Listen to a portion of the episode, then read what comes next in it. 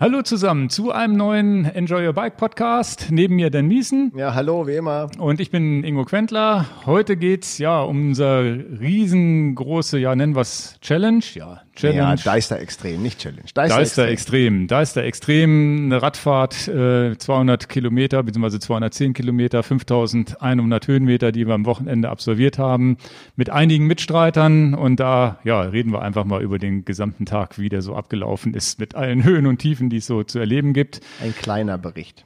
Und einer unserer Kollegen stößt dann auch noch dazu. Deswegen sitzen wir ja auch so ein bisschen anders, weil der sitzt dann gegenüber, damit wir so ein bisschen die Abstand äh, hier so ein bisschen wahren. Der Marker Plun, der kommt gleich hoch. Den lernt er dann auch kennen, weil der war auch mitverantwortlich mit Jonas zusammen für die Verpflegung, hat sicherlich einige Geschichten zu erzählen und hat auch viel mehr von allen Mitfahrern mitbekommen als wir vielleicht auf der Strecke. Ja, ja. Also wird sehr spannend. Ähm, bevor wir loslegen damit, würde ich jetzt ganz kurz nochmal zwei, drei Sachen besprechen aus unseren Videos, beziehungsweise eine Sache haben wir letztes Mal vergessen. Ja, die Upgrade by Force. Genau, wir haben über die SRAM Force, wollten wir letztes Jahr, letzte, letzte Sendung, wo wir über diese ganzen, ja, alles, was so an Neuigkeiten kam, wo wir ja auch heiß diskutiert haben, ob wir die jetzt gut finden oder nicht auch Strava und so weiter. Ja, da haben wir die Force ETAP. Die stand auf meiner Liste und irgendwie aus Versehen habe ich die übersprungen, haben wir vergessen anzusprechen. Ist ja auch nicht ein kompliziertes Update, was wir hier mal reinbringen können. Ja, aber eins, was wir natürlich sicherlich dem einen oder anderen Kunden in Zukunft ans Rad bauen werden, schätze ich. Mhm.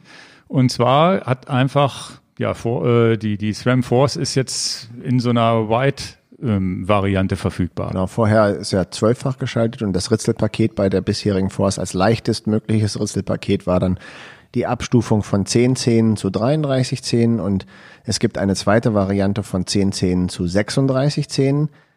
Ähm, leider braucht man dafür ein anderes Schaltwerk. Okay. Ja, also verschlimmbessert ist dann natürlich das Thema.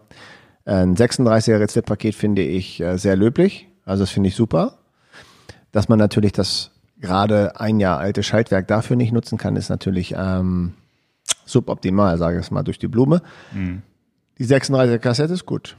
Ja, und vorne ist auch jetzt schaltbar, so wie ich es äh, verstanden habe, 43 30, was vorne, glaube ich, 46, äh, 33 ist so das kleinste gewesen, was vorher ging. Und auch da braucht man einen anderen Umwerfer, oder? Ja, also für die 36er Kassette ist es erstmal egal, ob du den Umwerfer, den alten Umwerfer lässt oder okay. den neuen dann nimmst. Also Wichtig ist für die neue Kassette brauchst du das neue Schaltwerk. Lässt du deine bisherige Kurbel, brauchst du an dem Umwerfer natürlich nichts ändern, dann bleibt das Setup. Mhm. Änderst du die Kurbel auf diese sogenannte etwas weiter ausgestellte Kurbel, wide dann auch genannt, also dann brauchst du auch den passenden Umwerfer. Aber willst, willst du jetzt nur ein Upgrade machen, hinten eine größere Kassette, dann brauchst du zwei Artikel, du brauchst das Schaltwerk und die Kassette, wenn du das upgraden wolltest.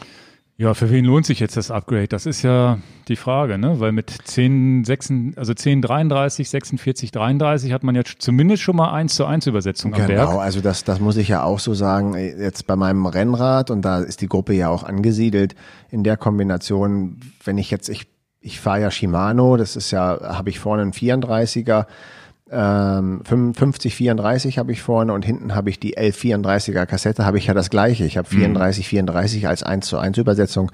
Da kommt man schon wirklich so 18 Prozent da hoch. Also das ist jetzt ja auch, auch schon sehr gut. Aber ähm, möchte ich das noch leichter haben, dann bietet das RAM die Möglichkeit mit einer anderen Kassette. Sie haben da nachgelegt. Aber wie gesagt, zu dem Zeitpunkt von der Entwicklung von dem Schaltwerk war das wahrscheinlich nicht äh, berücksichtigt, dass man noch eine leichtere Kassette haben möchte und die Kunden schreien danach. Also nicht schreien danach, aber viele Kunden sagen, ich hätte es gerne noch leichter untersetzt und äh, den Trend kann ich ja bestätigen, sofern es äh, Rennrad ein bisschen mehr Richtung Gravel verlässt, ja. Ja, ja sehen wir ja auch, ne, dass dann da gibt's ja jetzt auch äh, von, von anderen Herstellern, die, die zum Beispiel Shimano GRX, was viel genommen wird, die natürlich da, glaube ich, auch vom, vom Schalten ja sicherlich, was die Kleingänge anging, Vorteile gegenüber der SRAM hatte, die jetzt wahrscheinlich, ja, wahrscheinlich sind die jetzt auf einer Höhe, würde ich sagen, ne? Ja, ich, ich, ich würde einfach sagen, festzustellen ist, dass, dass viele Leute sagen, ich, ich möchte tatsächlich untersetzt fahren sogar. Hm? Ja, ja. Also egal welcher Hersteller jetzt, ja. Also, genau. Äh, ja.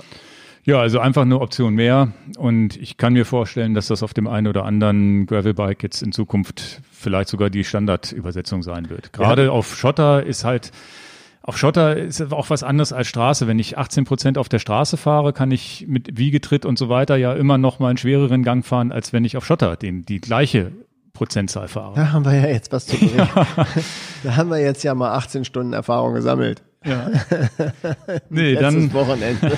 also wie gesagt, das noch als, als kleines Add-on. Ja, für alle, die sich jetzt ein Setup im, im Kopf haben, haben die jetzt einfach nochmal eine Option mehr, sich zu überlegen, zwölffach Swam Force mit einer Untersetzung fahren zu können. Und Swam Red hat bisher die Option noch nicht. Das ist wahrscheinlich auch so ein bisschen so wie Dura Ace und, und Ultegra, wo es bei Ultegra bis 34 Zähne geht, bei Dura Ace ist es halt bei 30 Schluss. Mein, meine Entscheidung wäre so nicht. Ich bin aber, ich bin ich. Ich bin nicht der, der das entscheidet. Also für mich dürften auch die Topgruppen untersetzt sein. Was soll denn das? Ich möchte gerne ja, ja. die Topgruppe fahren, aber ich möchte gerne trotzdem untersetzt sein. Also für, für, für mich ist das kein Widerspruch zu sagen, ich bin vielleicht nicht der super leistungsfähige Athlet, ich möchte aber das bestmögliche Produkt kaufen. F für mich ist das so. Ja, oder? das stimmt. Aber das ist natürlich wahrscheinlich ein zu kleiner Markt. Ne? Das kann ich mir vorstellen. Warum es denn? Ja, ist ja so. Am Ende des Tages, wenn es nur so ein paar, eine Handvoll Leute gibt und die, die dann diese Übersetzung auch kaufen werden, vielleicht kommt es ja auch noch, wer weiß. Who knows? Gut, das dazu. Dann haben wir Videos jetzt produziert wieder zum Open Mind auch wieder eins gemacht. Genau, das war auch ziemlich, äh, fand ich zumindest wichtig, weil da hab, hab du hast ein Video von dem Open Mind gemacht, das neue Rennrad von Open, wo ich glaube, es war an der Zeit, dass wir kurz ein paar Sachen technisch richtig stellen, weil es kommt ein Video von dir raus, wie du eine Fahrt machst, das Rad testest. Da bist du, glaube ich, von Hannover nach Wolfsburg gefahren, hast du ein schönes Video hochgeladen und dann äh, hatten wir in dem Video nicht die Möglichkeit, ein paar technische Sachen zu erklären. Ja. Und dann, dann fand ich es, ich, ich, ich fand es halt nicht so, also für mich war das schwer zu ertragen, Kommentare zu lesen, wo ähm, die, die Technik falsch verstanden wird, ja. Mhm. Und dann, dann hatte ich zu irgendwo gesagt, Mensch, ich würde da gerne mal ein Video machen und den Leuten das anders erklären. Und dafür muss man eben so ein Erklärbär-Video machen. Äh, da ging es vorwiegend um die Thematik, es ist keine Sattelstütze im Rad. Ähm, was soll das denn? Das ist ja Schnee von gestern, das ist ja völlig falsch konzipiert. Ich kann mit dem Rad nicht reisen, ich kann es nicht einem Kumpel geben. Und den, den wichtigsten Aspekt an dieser Sache, der, der wurde natürlich in den Kommentaren gar nicht erwähnt. Und deswegen freut euch, wir haben zumindest mal ein Video gemacht, wo vielleicht dann einige andere dann auch mal wieder bisschen zurückrudern können und sagen, stimmt, da habe ich so nicht drüber nachgedacht. Ja, ich habe das Video jetzt schon auf der Festplatte grob geschnitten und angeguckt und ähm, wird wahrscheinlich nächste Woche dann kommen, oder? Ja, so? ich hoffe, dass ich es für Dienstag werde ich es dann anberaumen, wenn es ganz schief läuft und ich den Film nicht fertig kriege mit mit der Deister äh, Extremgeschichte, dann vielleicht auch schon Sonntag mal gucken, weil dann da ist noch relativ wenig Arbeit, um das jetzt äh, Upload fertig zu machen. Ja, werden wir jetzt gar nicht äh, anteasern, was, was wir da besprochen haben. Dann braucht er das Video nicht mehr zu gucken. Wir können ja nach dem Video dann nochmal drüber sprechen. Ähm, Wie die das Kommentare dann danach sind. Das, der wichtigste Satz, den Dan da drin gesagt hat, war eigentlich der, das ist ja super, dass man die, dass man den Sattel nicht so schnell verstellen kann. Dann, dann kann wenigstens kein Kumpel drauf fahren. ja, fand ich auch mal ganz passend. Nein, also das, äh, wie gesagt, das Open Mind, so wie ich es gefahren bin, war ja wirklich ganz authentisch, auch in dem Wolfsburg-Video, wo man gesehen hat, okay, ich bin es einfach gefahren, wie fühlt sich's an? Da ging es wirklich um das Probefahren, das Gefühl. Technisch hatte ich zu dem Zeitpunkt auch wirklich kaum Detailinfos. Also ich konnte nur sagen, ja, ist eine durchgezogene Sattelstütze. Ich konnte auch sagen, dass es alles komfortabel ist, aber ich konnte nicht sagen, warum. Da fehlten mir dann die Kenntnisse und da bist du natürlich im Thema, vor allem auch mit Cervelo, schon viel tiefer im Thema. Das heißt, du kennst ja auch die Gerard Vroom Modelle von, von vor zehn Jahren alle schon. Und das äh, wird sicherlich spannend, ist so ein bisschen, ja, werden 20, 25 Minuten, wo wir, wo wir relativ nerdig über das äh, Rad hergehen, aber das erklärt dann viele, viele Fragen, die man sonst in dem anderen Video jetzt vielleicht noch nicht rausbekommen hat. Kleines zweites Video, was äh, tatsächlich heute während dieser Aufnahme live geht, ähm, habe ich zum Kicker Bike gemacht. Ah. Weil jetzt tatsächlich die ersten ich habe auch das erste Mal ein Production-Modell in der Hand gehabt. Das heißt, dass äh, die letzten Videos, die ihr gesehen habt, war ja alles noch Pre-Production und Beta. Und ähm, ganz wichtiges Video für alle Kunden, die jetzt auch, wir haben jetzt, wir arbeiten jetzt die Liste ab und jetzt die ersten Kunden müssten heute, morgen, übermorgen müsste die Spedition die Räder anliefern auch. Und wir arbeiten halt unsere Vorbestellungsliste ab. Ja, genau. Und das äh, ist, das ist halt immer eine vier, fünf Tage ist so ein dickes Paket unterwegs. Jetzt hat man ja wirklich äh, so ein bisschen Angst, da kommt jetzt per Spedition so ein, so ein Fahrrad an oder so ein, so ein, so ein Smartbike an. Wie kriege ich das aufgebaut? Wie kriege ich das überhaupt in, in den Keller oder in die Wohnung oder was auch immer? Also das muss man Wahoo echt lassen. Du kriegst das Rad alleine aufgebaut. Das hätte ich so nicht gedacht, weil damals hatte ich dieses Beta-Ding, das war natürlich auch nicht mehr so verpackt wie das normale. Du kriegst es nur nicht alleine in den vierten Stock getragen. Nee, nee, nee. Also es sind, sind roundabout 50 Kilo. Das, es hat aber seitlich so Griffe. Das heißt, zu zweit kriegt man das gut, gut hochgetragen. Am besten den, den Spediteur schmieren, weil die dürfen, glaube ich, immer nur bis Erdgeschoss liefern. Aber ja, was heißt schmieren? Also es ist ja tatsächlich so, für ein kleines Trinkgeld helfen die ja auch schon mal Sachen reinzutragen. Also es ist meistens, wenn die jetzt nicht komplett im Stress sind, gibst du denen, was weiß ich, fünf oder zehn Euro, dann freuen die sich und, und helfen dir kurz. Es sei, wenn du keinen hast, der das in die, in die Wohnung trägt. Also habe ich immer gute Erfahrungen bisher gemacht. Ja, schon ja mein Leben lang. Okay. Und ähm, überhaupt, wenn, wenn Spediteure kommen und schweren Kram landen, die freuen sich immer über ein kleines Trinkgeld. Oh, Davon mal ab. Ähm, was wirklich krass ist, und das werdet ihr in dem Video auch sehen, guckt euch das auch mal an, wenn das Rad euch nicht interessiert, dieses Verpackungskonzept haben sie echt gut gemacht. Also du nimmst die Teile alle so nach oben ab, also einmal aufschneiden alles, dann nach oben ab. Das heißt, Du, du, du lüftest sozusagen das Bike, das bleibt in der unteren Schale vom Karton stehen und du kannst tatsächlich als eine Person alleine diese Standbeine anschrauben. Und das ist schon, das ist schon gut, was ich live im Video gemacht habe, weil ich wusste gar nicht, kriege ich es jetzt alleine hin oder nicht. Ich okay. habe zur Not hätte ich meinen Sohn mit dazu genommen, aber die Idee war beim Videodrehen, naja, kaltes Wasser springen, wie ist es denn jetzt, wirklich mal ein original verpacktes Bike auszupacken? Weil das andere war ein Messebike, da, das war schon drei oder viermal ein- und ausgepackt. Also ganz interessant. Ich bin jetzt gar nicht, noch gar nicht wieder mitgefahren, aber da gibt's ja auch schon Videos von mir, wie ich da mitgefahren bin. Ich hoffe auf genug Nachschub, weil Herr Miesen darf erst eins kriegen, wenn die ganzen Kunden eins gekriegt haben. Ja. So schlimm haben wir es jetzt nicht formuliert. so ähnlich. Weil ich freue mich auch drauf, dass die ganze Familie jetzt das nutzen kann. Ja. Ja, ja, das ist echt Das cool. ist ja das königliche Highlight von so einem Produkt, wenn man sagt, pass auf, bin ich der alleinige Nutzer eines Kickers oder eines Home Trainers, was auch immer einer Marke. Das ist jetzt mal nicht Wahoo gebunden. Auch, auch Elite machen tolle Trainer, auch Tax etc. Also bin ich der alleinige Nutzer und habe dafür vielleicht sogar noch ein Rad extra zusammengebastelt. D'accord. Habe ich mehrere User, die ein Bike nutzen wollen, dafür ist natürlich das perfekte Anwendungsszenario. Ja, hm. ja vor allem das zeige ich im Video, zeige ich dann auch das Setup. Ich habe das Ganze jetzt per Foto konfiguriert, weil ich Retyldaten habe, aber ja mittlerweile ganz andere Rahmengeometrien fahre als von, von vor fünf Jahren.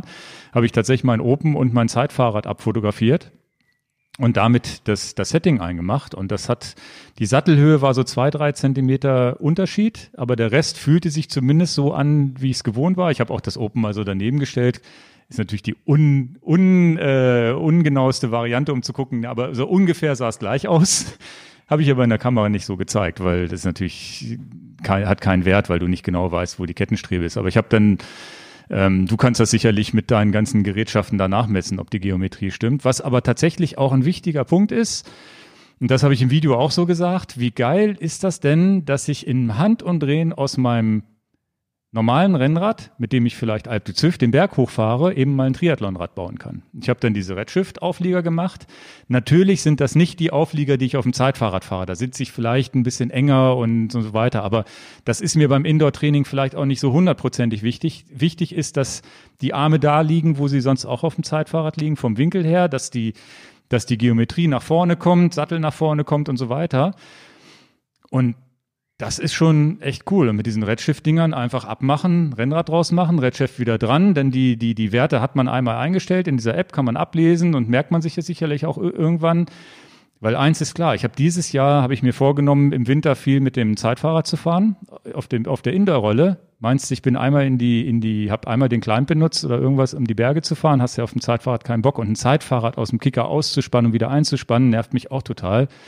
Weil du musst Schnellspanner, also es geht ja nach hinten, das ist ja auch immer so ein bisschen verbaut, das ist ja nicht wie so ein Rennrad. Du wirst jetzt diesen Winter wahnsinnig viel auf dem Zeitfahrrad trainieren, damit du nächstes Jahr mit mir einen Ironman Lanzarote machst. Jetzt Ja. kann ich ja im Podcast, kann ich Ingo ja immer zu, zu Aussagen zwingen, aus denen er nicht rauskommt. Also Schwimmen und Radfahren würde ich easy machen. Ob das Kein mit dem Problem. Laufen wird dann eher wandern. Einverstanden. D'accord. Ich kann ja auch nicht laufen. Ja. Aber das ist tatsächlich natürlich cool, dass man jetzt sagen kann, okay, ich wechsle viel, viel schneller, ohne irgendwas ein- und auszubauen. Ähm, ist natürlich auch ein bisschen Luxus, klar. Es ist ein teureres Trainingsgerät. Aber das ist so das, wo ich mich wirklich drauf freue, einfach zu sagen, na, heute fahre ich die Berge, stelle ich das Rad so ein. Und wie du schon sagst, dann sitzt vielleicht mein Sohn nochmal drauf und so weiter. Genau. Ja. Nee, jetzt äh, noch zum Feedback. Ich habe so ein, so ein Video gemacht, wo ich mein Rad reinige. Und zwar wirklich so, wie mein Setup momentan ist, mit dem Pressure Washer. Der mit diesem Schaum habe ich wirklich nochmal gemerkt, dass das Rad wirklich sauberer wird. Ähm, macht das in diesen Feedback-Ständer rein, natürlich sehr vorsichtig. Haben alle gesagt, ja, Carbon klemmen. Nee, ich klemme das nicht carbonmäßig da rein, sondern ich mache einfach nur die Schelle zu und stabilisiere das von rechts und links, weil ich ja keine Kraft ausübe am Rahmen. Ich putze den nur und deswegen lege ich es einfach da rein. Man kann es auch einfach auf den Fußboden stellen, aber ich finde es auf äh, Augenhöhe immer einfacher zu putzen.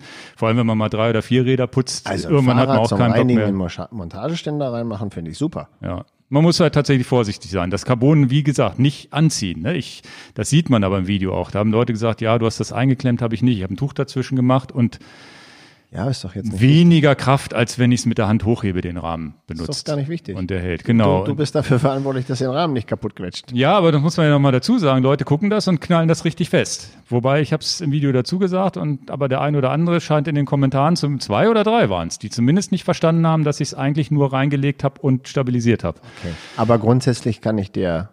Äh, was hast du denn genau falsch geklemmt, dass ich das verstehe?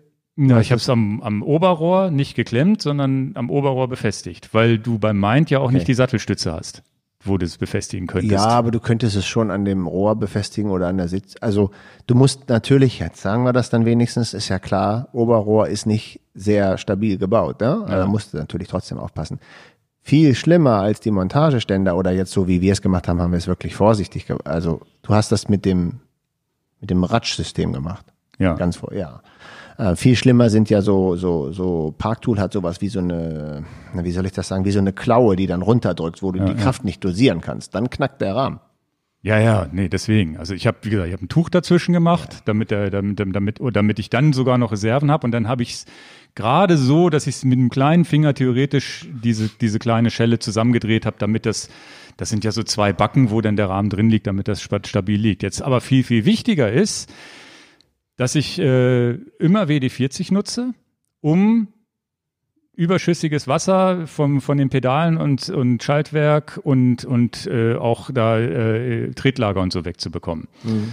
Und da haben ganz viele gesagt, ja, ist blöd, nimm da was anderes, weil das wohl auch irgendwo reinkriecht und das Öl angreift, was in den Tretlagern ist. Und das war mir nicht so bewusst, weil ich dachte immer, WD-40 ist so, ja, Wasserverdränger.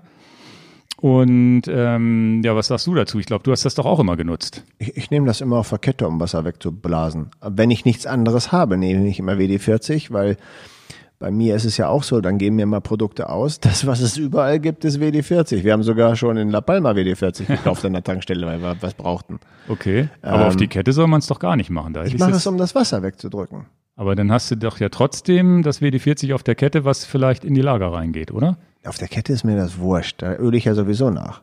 Achso. Ne? Ich Okay. mache es jetzt wirklich als, eigentlich ist ja der, ich müsste es nachlesen, aber WD steht, glaube ich, für Water Drainage oder so, so eine Sache, Wasserverdrängung. Okay. Und ähm, ja, wenn ich nichts anderes habe, nehme ich das. Ne? Okay. Und äh, ansonsten nehme ich lieber das Mo 94 oder oder Das ist, äh, das so. ist ähm, Marco von- 94. habe- Das ist jetzt auch das, was ich in unserem eigenen Shop mal eben bestellt habe, weil also das war jetzt auch so. WD40, WD40 na, kaufe ich immer dann, wenn ich keine andere Wahl habe, irgendwas von unserem Produkt zu kriegen, die ich sonst immer benutze. Ja. Aber, zum, ich nehme siehst es du das kritisch, dass ich das jetzt auf diese Tretlagergeschichten gesprüht habe? Oder ist das so, wo du sagst, naja, ist jetzt nicht das Beste, aber man kann mit leben? Ich würde in jedem Fall nachölen. Also das, die Schmierwirkung von WD40 finde ich zum Kotz, äh, die finde ich suboptimal.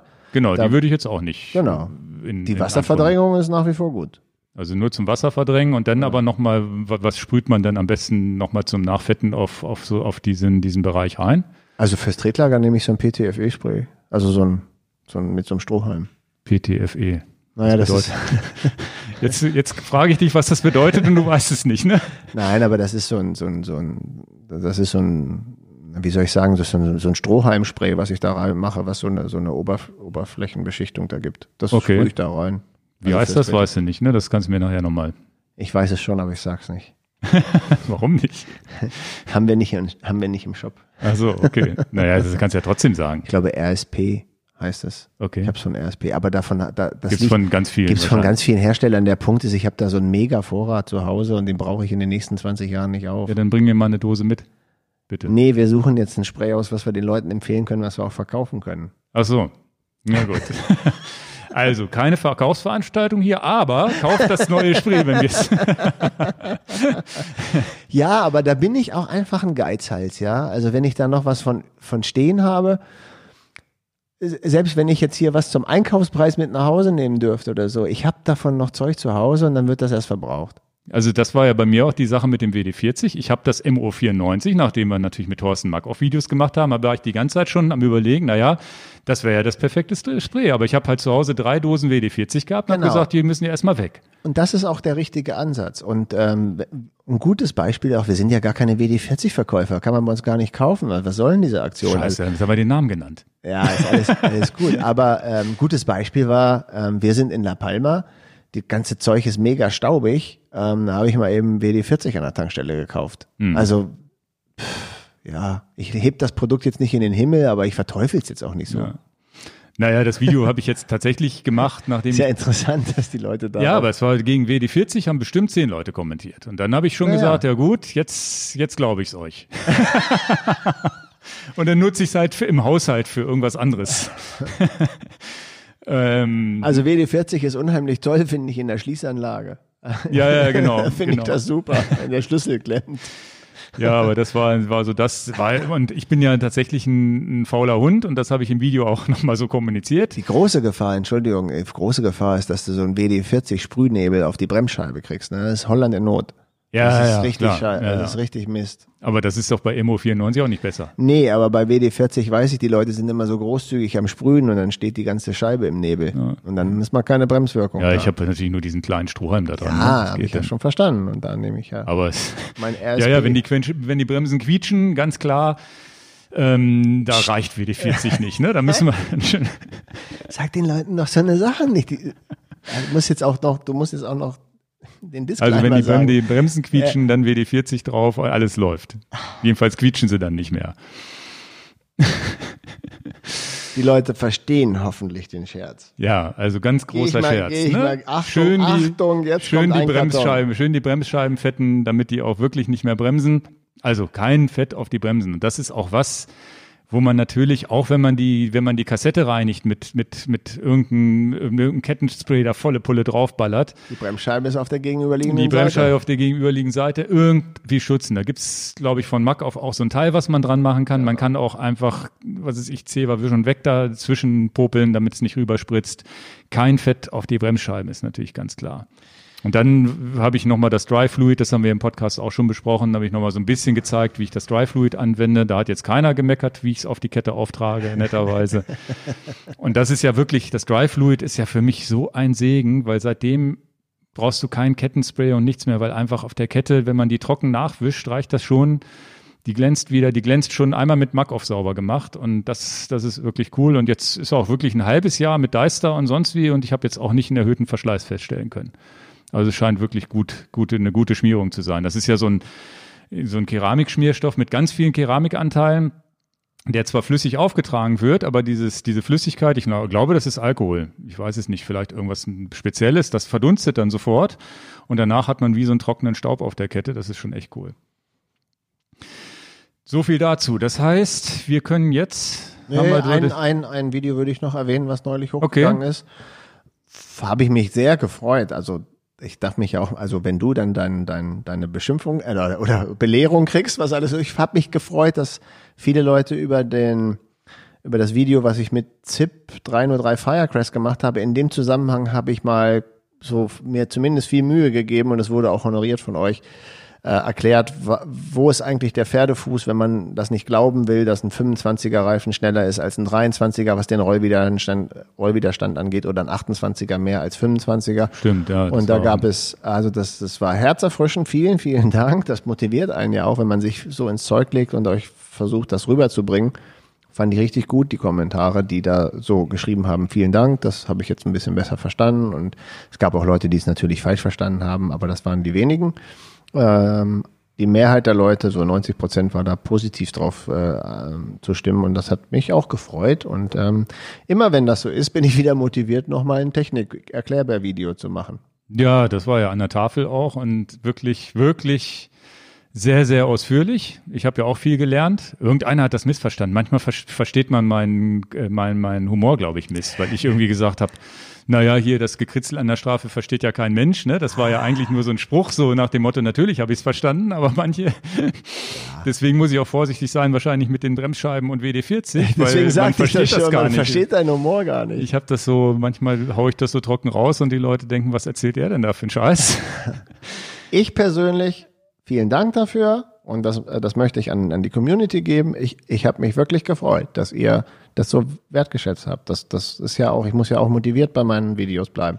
Ja, und es ist auch mal was anderes, aus einfach nur die, die Tippfelgen zu zeigen, sondern es war ja wirklich viel, viel Gehirnschmalz und ZIP sind jetzt ja nicht die ersten, die sagen, sie fangen mit einer breiteren Maulbreite an. Aber, aber das ist aber ja ein Trend, der, der, irgendwo dahin geht. Und natürlich bin ich mit als Rennfahrer mit 25 Millimetern oder vielleicht 28 Millimetern und Schlauchreifen und was ist ich und dünnen Felgen und Aero und sonst wie genau. der schnellste Mann am, am auf, auf, bei der Tour oder sonst wie. Aber du, es du, ist. Wir können darauf verweisen. Ich wollte damit nur ein Dankeschön raussprechen, dass mir ja. das als, als, was war ein neues Video, ich wollte einfach Danke sagen und habe mich gefreut. Punkt.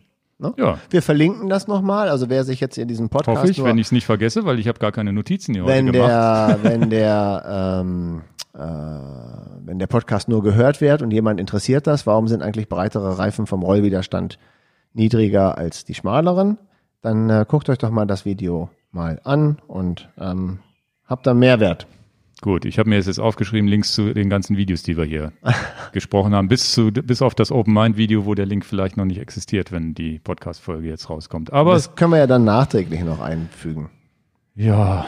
Ja, ja, ich Wenn es der Quentler nicht vergisst, ne? Dann, wenn es da nicht drin steht, YouTube-Account kennt er, youtube.com, äh, youtube.com, schrägstrich enjoy your bike, da findet er das dann schon. Irgendwie. So, was haben wir denn jetzt eigentlich für ein Hauptthema mit Deister Extrem? Wie gehen wir das denn jetzt an? Ja, Marc ist immer noch nicht da. Der sollte ja nach einer halben Stunde hier oben irgendwann herkommen. Wahrscheinlich steht er vor der Tür und kommt nicht rein, weil er den Schlüssel noch nicht hat hier vom neuen Studio. Na. Dann klopft er ja, irgendwie. ja. Aber wir können ja trotzdem starten. Wir haben genau. ja ja, ich weiß ja, wir sind natürlich komplett unstrukturiert. Wir wissen eigentlich gar nicht, wie wir das jetzt machen. Oder hast du eine Struktur? Nee, tatsächlich habe ich mich jetzt heute auf das Thema nicht vorbereitet, was aber auch nicht weiter schlimm ist, weil wenn ich mich aufs Thema vorbereite, ver vergesse ich ja trotzdem die Force, die neue Force-Gruppe. Nein, also da weiß ich nicht, können wir ja mal versuchen, chronologisch äh, durchzugehen. Und es geht ja nicht äh, los mit, mit der Fahrt, sondern eigentlich ja vor der Fahrt. Und wir nennen es jetzt Deister Extrem, so ein bisschen liebevoll angelehnt auch an Alpextrem, was ja auch so, zumindest könnte man das denken. Ähm, wir hatten ja schon den, den Gravel-Marathon im Deister gemacht, 150 Kilometer. Das Video ist übrigens ja auch super angekommen. Ja. Und jetzt haben wir halt gesagt, okay, jetzt nehmen wir das Herd, die, eine der härtesten Runden mit 210 Kilometern, die man im Deister eigentlich fahren kann, mal als Strecke. Und da muss man ja ganz tatsächlich nochmal sagen, dass wir diesen Grundgedanken ja schon seit Jahren haben, oder? Genau, wir sind ja ganz früher, als, als wir uns kennengelernt haben, sind wir ja mal schon mit Crossern, nicht ja. mit Mountainbike, mit Crossern 155 äh, Kilometer durch den Deister gefahren und waren davon schon relativ gefresh, geflasht. Das haben wir allerdings mal im Februar gemacht mit minus drei Grad. ähm, und da äh, war natürlich auch nicht so lange hell und so. Und das, das war für uns, also es war damals Aber unser vier Highlight. Jahre ist das her? Lange, vier, ja. fünf? Nee, Mindestens länger, länger wahrscheinlich. Müsste man mal gucken. Und das hatten wir mal gemacht und dann sind wir einfach wieder von 155 Kilometern natürlich unsere normalen Strecken die wir im Deister so fahren, wenn wir uns am Wochenende treffen, dann sind das meistens zwischen 50 und 60 Kilometer Runden, die wir so fahren, genau. im Bereich zwischen 1000 und 1500 Höhenmeter. Und das sind auch schon immer drei, vier Stunden, muss man schon mal rechnen. Aber das ist entweder die Samstag- oder die Sonntagfahrt, die wir so machen. Und ähm, ja, dann hat das dieses Jahr so ein bisschen Fahrt aufgenommen. Bei mir begründet natürlich da drin, dass ich eigentlich ja Trondheim-Oslo machen wollte und eine Vorbereitung brauche und natürlich auch mal mein Trainingspensum wieder mal ein bisschen in Form bringe, mich mal versuche, ein bisschen mehr in Shape zu bringen, dass ich nicht immer der, der Loser bin und dass ich dann halt mal längere Strecken fahre. Und dann hatte ich dieses Jahr schon angefangen, relativ früh auch mal so 60, 70, 80 Kilometer im Deister zu fahren, dann mal ein 100er. Dann hatte ich mal gesagt, komm, wir fahren auch mal einen 150er. Den haben wir gemacht und der hat uns schon ganz schön aus den Socken gehauen. Ja. Und dann hatte ich gedacht, okay, na gut, dann wäre es wahrscheinlich dieses Jahr an der Zeit, weil es auch irgendwie gar keine anderen Veranstaltungen dieses Jahr gibt oder irgendwas Knuffiges gibt. Da hatte ich dann die Idee, Mensch, können wir nicht mal 200 Kilometer im Deister fahren? Das habe ich ja noch nie gehabt, ihr ja auch nicht. Und ähm, ja, so ist es dann. Ich würde mal sagen, wenn ich das erste Mal ähm, mit zehn Jahren im Deister Rad gefahren bin, jetzt bin ich 49, würde ich sagen, jetzt hat es 39 Jahre gedauert, dass ich mal 200 Kilometer im Deister gefahren bin. Premiere. Aber Und mehr geht auch wohl sicher nicht. Nee, also man kann natürlich jetzt noch anfangen, Strecken. Äh, komm rein, komm rein.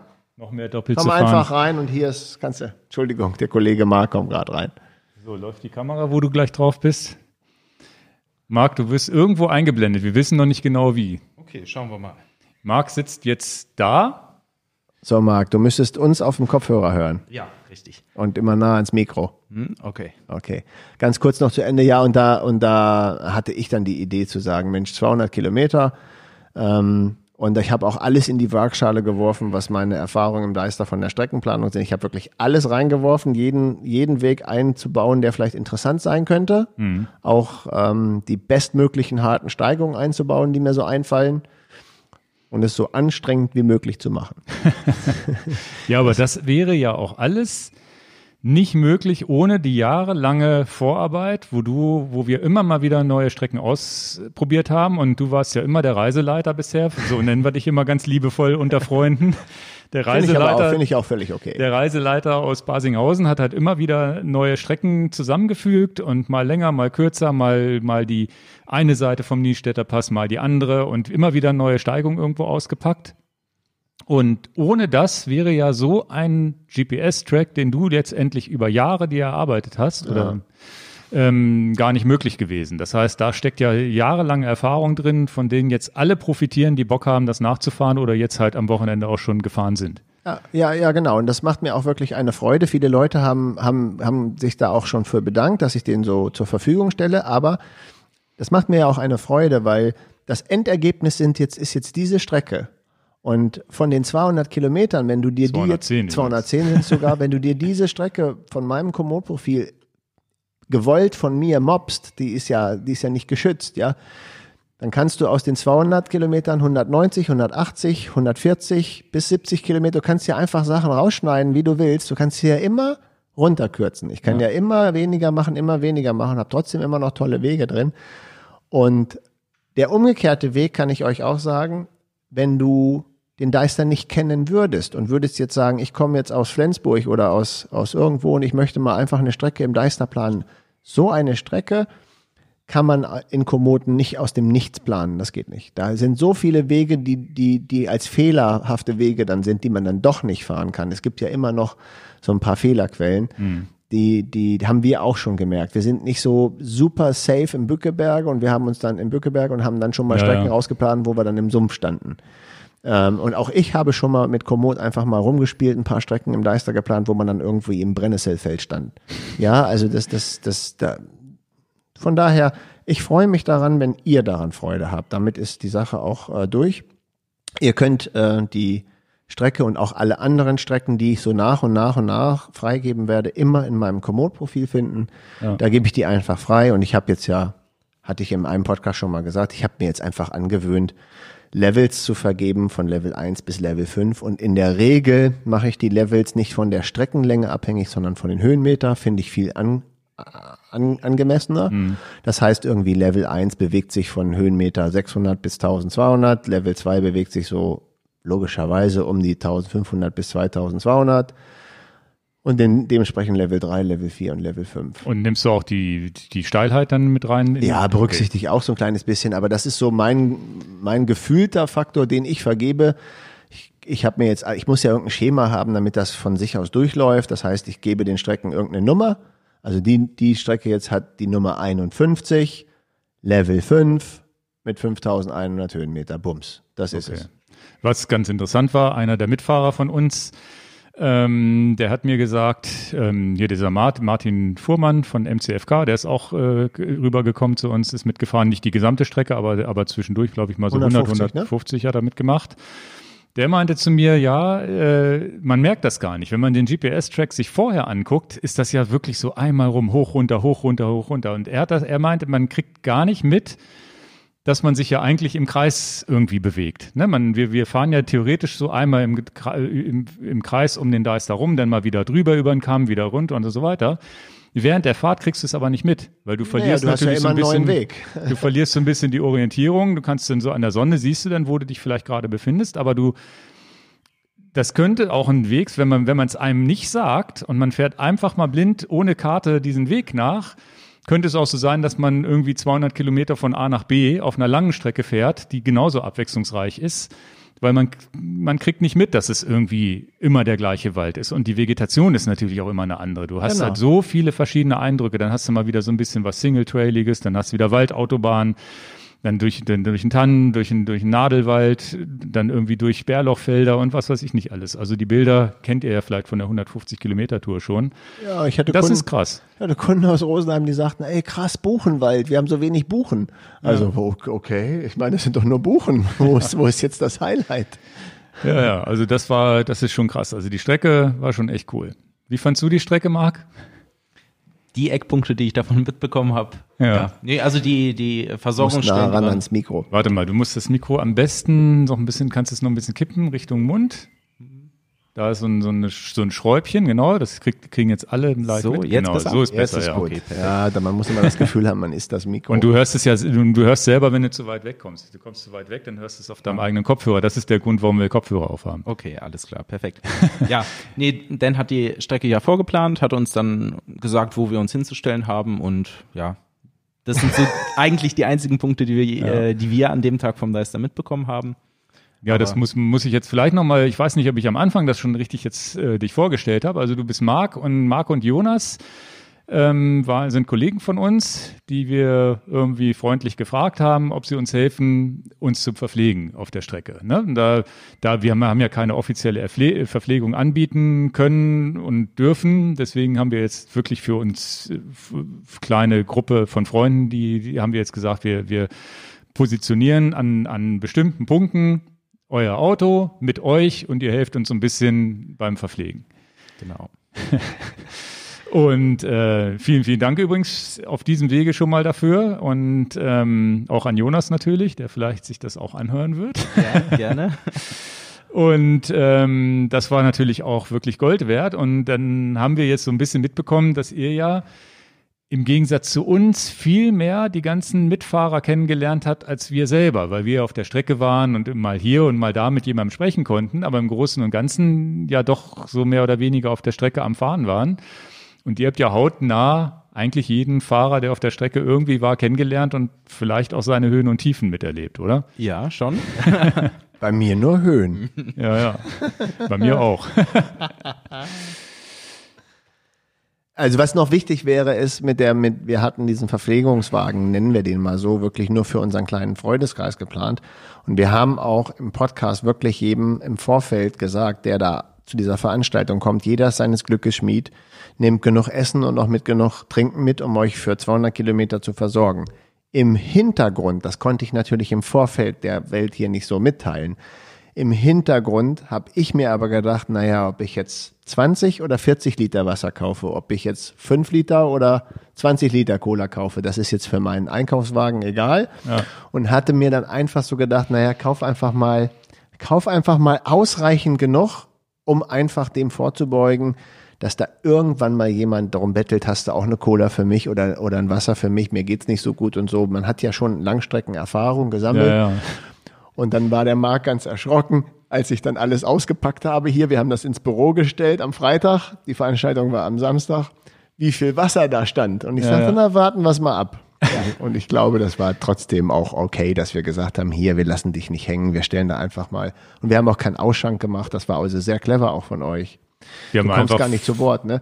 Aber es war ganz clever von euch, dass wir das im Prinzip einfach auf den Weg gestellt haben, eine verschlossene Wasserflasche und dann kann jeder überlegen, ob er die denn jetzt greifen will oder nicht. Genau, und eine Kiste Cliff Bars haben wir so ein bisschen, wir haben es tatsächlich, und das haben wir tatsächlich so gemacht, wir haben die Wasserflaschen zwei, drei Meter auseinander, überall so verteilt, damit auch, weil auch da mussten wir natürlich mit gutem Beispiel vorangehen, dass wir da keinen Quatsch machen zu Corona-Zeiten und die Leute da tummeln und ein Gruppenfoto machen. Ich habe irgendwann mal das Wort Gruppenfoto so aus Spaß in die Kamera gesagt, aber haben wir natürlich nicht gemacht. Was wirklich sehr, sehr schade ist, weil es wäre viel, viel schöner gewesen. Wir sind so 15, 20 Mann gewesen, da morgens um sechs sich hinzustellen und zu sagen, bevor wir losfahren, sprechen wir noch mal ein bisschen und, und äh, machen Gruppenfoto oder was auch immer. Keine Chance, haben wir auch wirklich nicht gemacht. Wir sind im Tröpfeln losgefahren und wir haben es halt auch bei der Verpflegung nicht gemacht. Aber es ist trotzdem alles weggegangen. Ne? Also es war wirklich gut, dass wir mehr eingekauft hatten. Ich habe noch mal Cliff Bar Blocks zwei Packungen und, und Cliff Bars und so hatte ich auch gesagt, nehmen wir auch noch mal mit. Die Blocks sind komplett alle weg, leer gefegt. Also es, ich erstes? glaube, das hat den ein Als oder anderen. Ja? Ja, ja. Ja, die Blocks glaub, waren als erstes weg. So normale Cliff Bars haben wir sogar noch ein paar übrig, aber Ja, die ja. Blocks, die waren sofort weg. Ja, und ähm, bisschen Wasser ist übrig geblieben, aber nicht ein Tropfen Cola ist übrig geblieben. Marc, wie kam es dazu? Berichte du uns doch für in Anführungsstrichen die verpflegende Seite. Wie ist der Tag ernährungstechnisch da so Ja. abgelaufen? Ja, das war auch so äh, eine Achterbahnfahrt, sage ich mal. ähm, am Anfang war es eher, ähm, ja, haben alle sich äh, so ihr Wasser in die Flaschen nachgefüllt und Die erste Verpflegung war bei Kilometer ungefähr 50. Genau, richtig. Da wurde sich noch äh, Wasser eingeschenkt.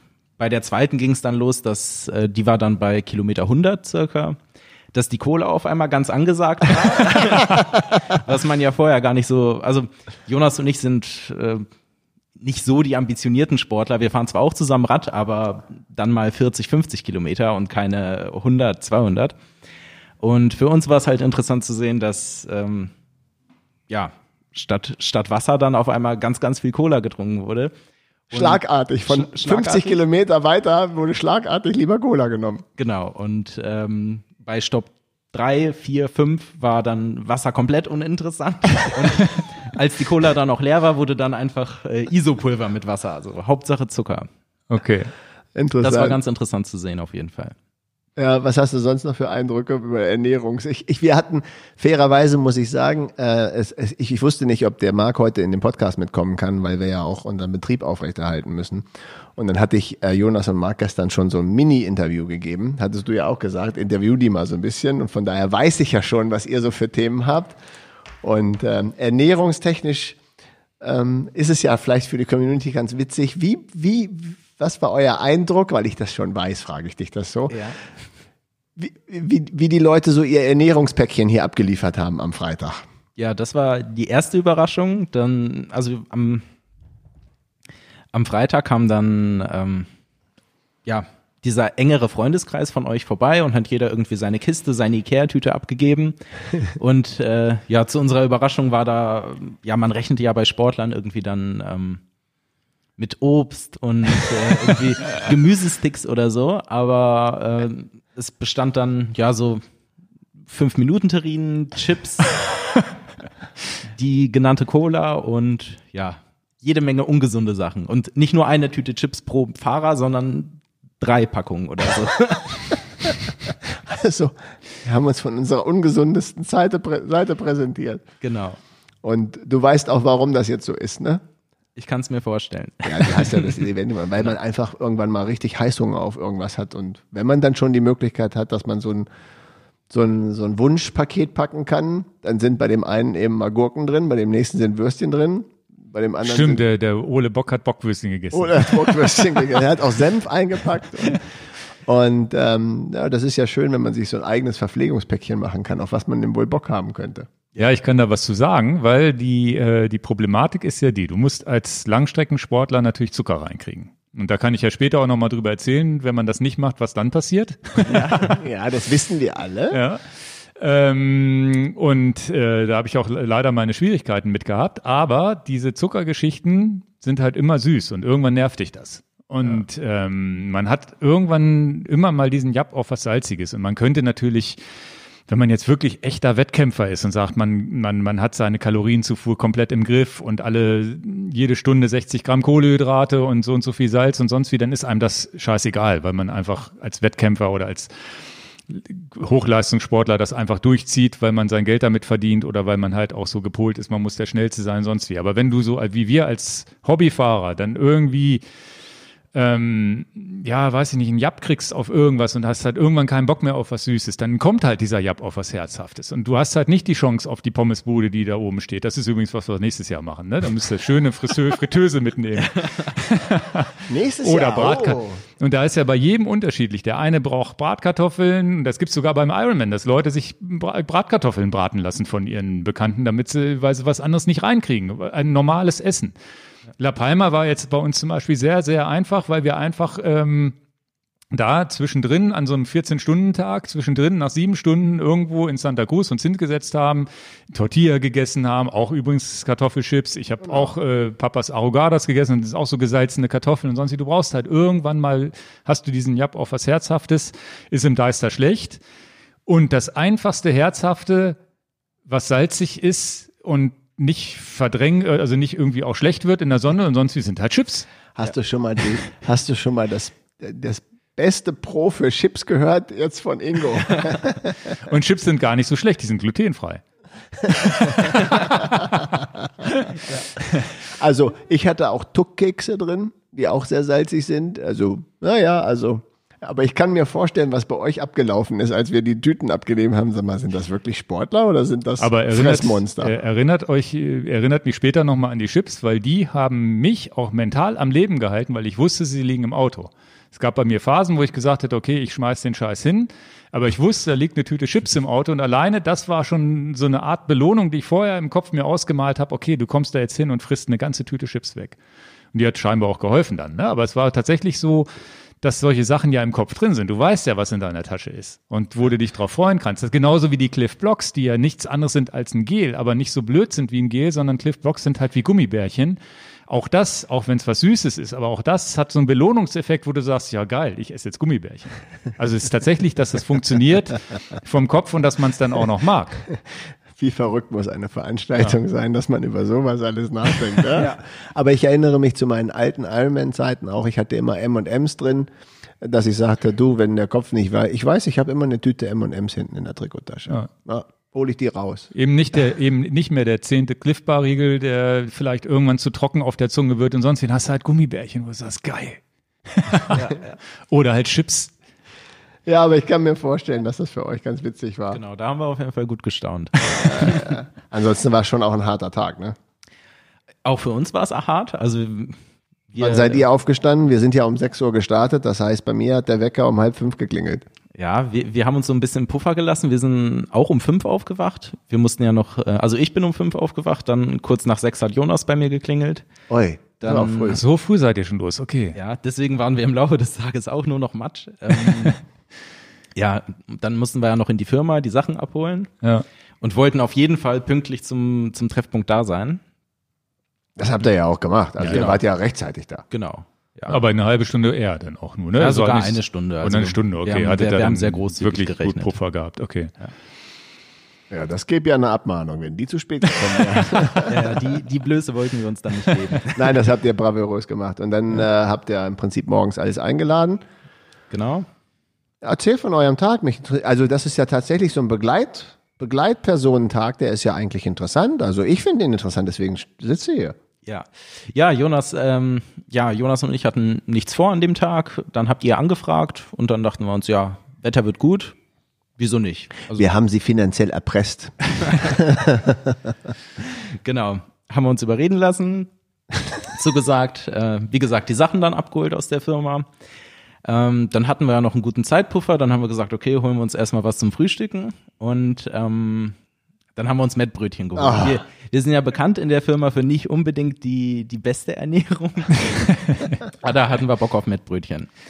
Und dann, dann waren wir am Treffpunkt und haben uns die noch so im, im Kofferraum zubereitet, äh, Zwiebeln geschnitten und so weiter. Ach so, aber frische Mettbrötchen, immerhin. Genau, immerhin. richtig. Schön self-made. Und äh, da kam auch schon so der, der erste witzige Moment des Tages. Ähm, Jonas war gerade irgendwie am, äh, am Rumgehen und ich saß alleine. Wir hatten so Gartenstühle dabei und ich stand, äh, ich saß vor dem, vor dem äh, Van und hatte gerade so das Brötchen halb im Mund und, also so, das halbe Brötchen im Mund. Und dann kam der, ähm, der, Ma Martin, ne? der Martin, genau, von MCFK. Und das ist halt wieder so, man erwischt mich immer in den ungünstigsten Situ Situationen. Stimmt, der wollte ja bei Kilometer 50 erst einsteigen, genau. Genau, richtig. Und wir wussten gar nicht, ob der dazugehört, aber ich hatte gerade dieses Brötchen so zur Hälfte drin und dann kam er und dann musste ich schon direkt lachen. Das ist mal wieder erwischt irgendwie. Man kann doch nicht mal heimlich ein Mettbrötchen essen. Genau, richtig. Ja, ja, stimmt, der Martin, den, den hat, und hat er sich, hat er denn euch erkannt und wusste er, dass ihr dazugehört oder habt, habt ihr ihn dann angesprochen? Nee, er hat dann äh, hinter uns geparkt, hat uns äh, gefragt, ob wir noch ein Stück nach vorne fahren können. Haben Ja, wir dann ja. gemacht. Und dann saßen wir beide im Auto, haben noch äh, zu Ende gegessen und Dann im Auto heimlich. Genau, ja. Ja, da war es auch noch arschkalt morgens, ne? Das Genau. war ja die, das war ja die Hölle. Warst, wenn, wenn du gefahren bist, ging's, aber wenn du, wenn du da gestanden hast im Schatten, war es ja noch wirklich kalt, ne? Ja, ja. Und vor allem die Wettervorhersage war super. Das heißt, ich hatte nur eine kurze Hose und äh, T-Shirt und so eine ganz dünne Jacke an.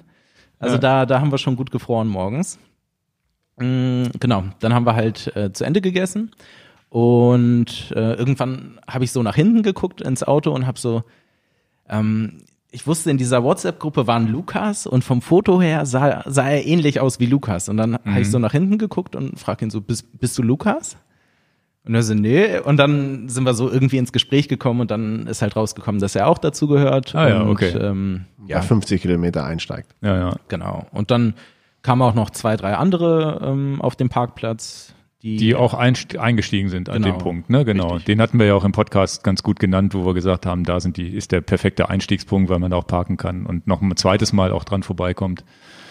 genau. Ja, super. Das war, das war, das war der erste, der erste Kontakt zu der Radfahrgruppe. Genau. Und dann kamen wir an bei Kilometer 50. genau. Ja, aber das war ja, glaube ich, harmlos. Da waren wir alle noch gut drauf, ne? Alle, alle super fit noch gewesen. Naja, nach 50 Kilometern, ne? Das Ja. ist ja, ja. Und äh, muss ich auch sagen, wir hatten ja auch, ich nenne das nicht Veranstaltung, aber wir hatten ja auch gesagt, es gibt letztendlich ein riesengroßes Zeitfenster, fahrt wann ihr wollt, Hauptsache ein bisschen getrennt und nicht alle auf einem Haufen. Das hat übrigens auch gut funktioniert, fand ich. Da waren wir Fand relativ sehr löblich. dis diszipliniert alle und das ist ja auch, da ging mir auch ein bisschen der Arsch auf Grundeis, weil wenn da 200 Leute morgens gestanden hätten, aber ich, gut, Gott sei Dank ver verbietet es ja die Strecke.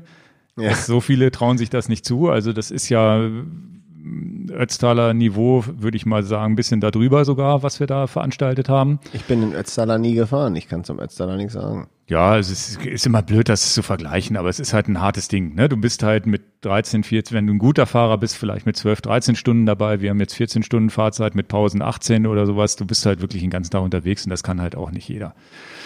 Und deswegen war ich ganz glücklich, dass es sich wirklich so eine, so, so, wie viel waren es denn? Habt ihr mal durchzählen können? 15, 20 Leute insgesamt? Also ähm, beim ersten Treffpunkt, da waren es am meisten Leute. Ja. Nicht alle haben ja sind alles gefahren, deswegen, also am ersten Treffpunkt waren es am meisten. Ich glaube, da waren es so um 20, 22. Hätte ich auch gedacht, irgendwie. ja. Genau. Und auch das war schon so, dass ich mir zwischendurch gedacht habe, so, oh, äh, also wir haben zwar alle Abstand, aber ähm, Es hätten jetzt auch nicht 200 sein dürfen. genau, Ja, ja. richtig.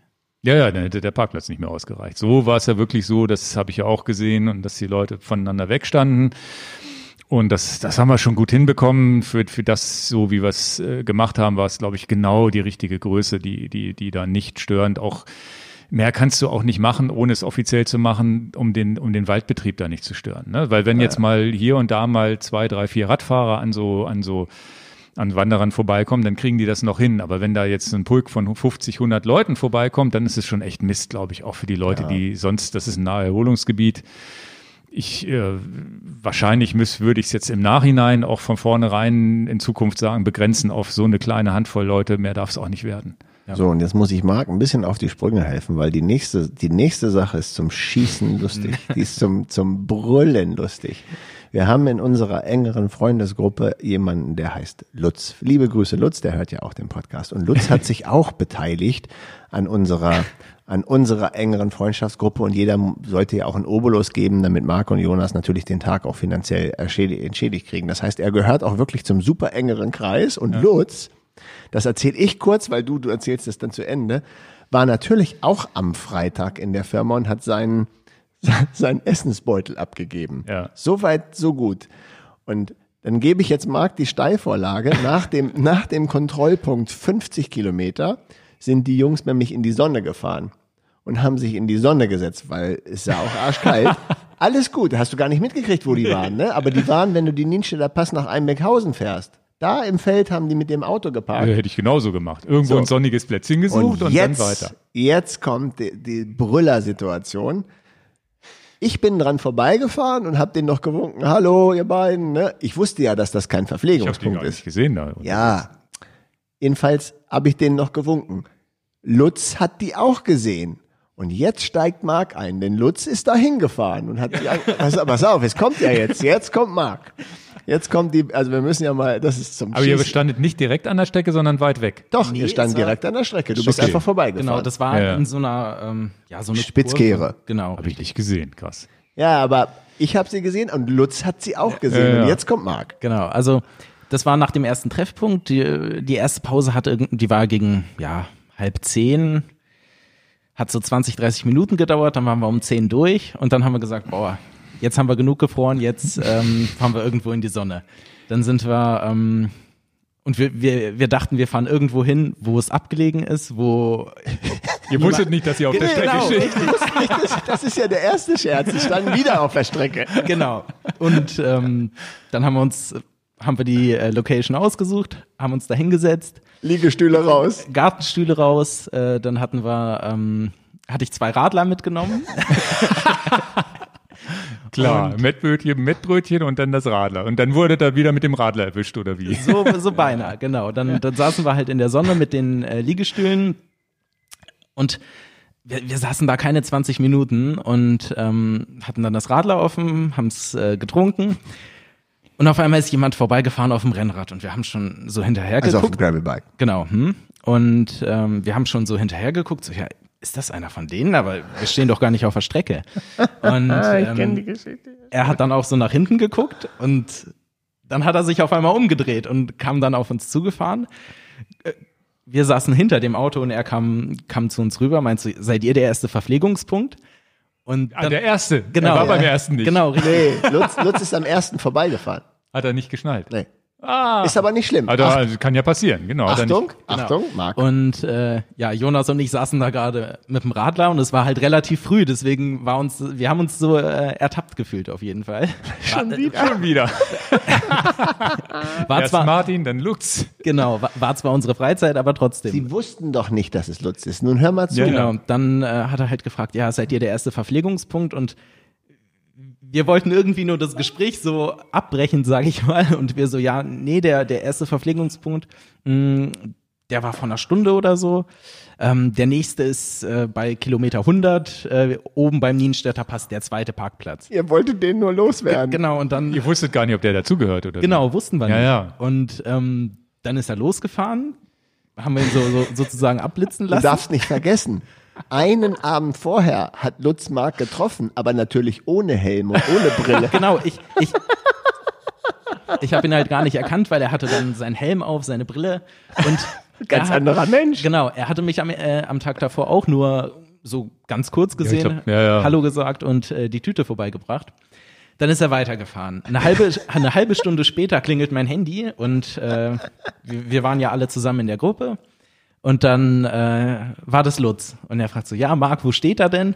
Und ich sag, ja, wir sind hier an so einem Feld. Und,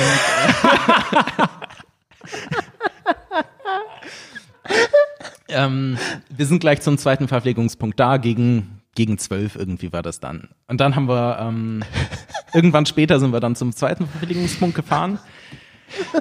Und dann kamen die ersten Leute an und auch Lutz, ihn habe ich dann am Fahrrad erkannt Und ähm, dann hat er seinen Helm runtergenommen und dann habe ich gesehen, so, oh, das war Lutz. Den sie am Anfang in die Wüste geschickt haben, den wimmeln wir mal ab. Aber Lutz ist der, der sich an der, an, an der, an der Verpflegung beteiligt hat auch noch. Ja, ja, das war wieder ein peinlicher Moment. Hat er das denn geschnallt und habt ihr dann gesprochen und gesagt, ach du Scheiße, wir haben dich nicht erkannt? Äh, also bei dem zweiten Verpflegungspunkt haben wir es irgendwie so unter den Tisch fallen lassen, sag ich mal. Aber dann äh, beim dritten oder vierten Verpflegungspunkt hat er es nochmal angesprochen, dann im, im Beisein von Dan, wo und da musste Dan auch gut lachen, dass wir ihn dann erstmal abblitzen lassen.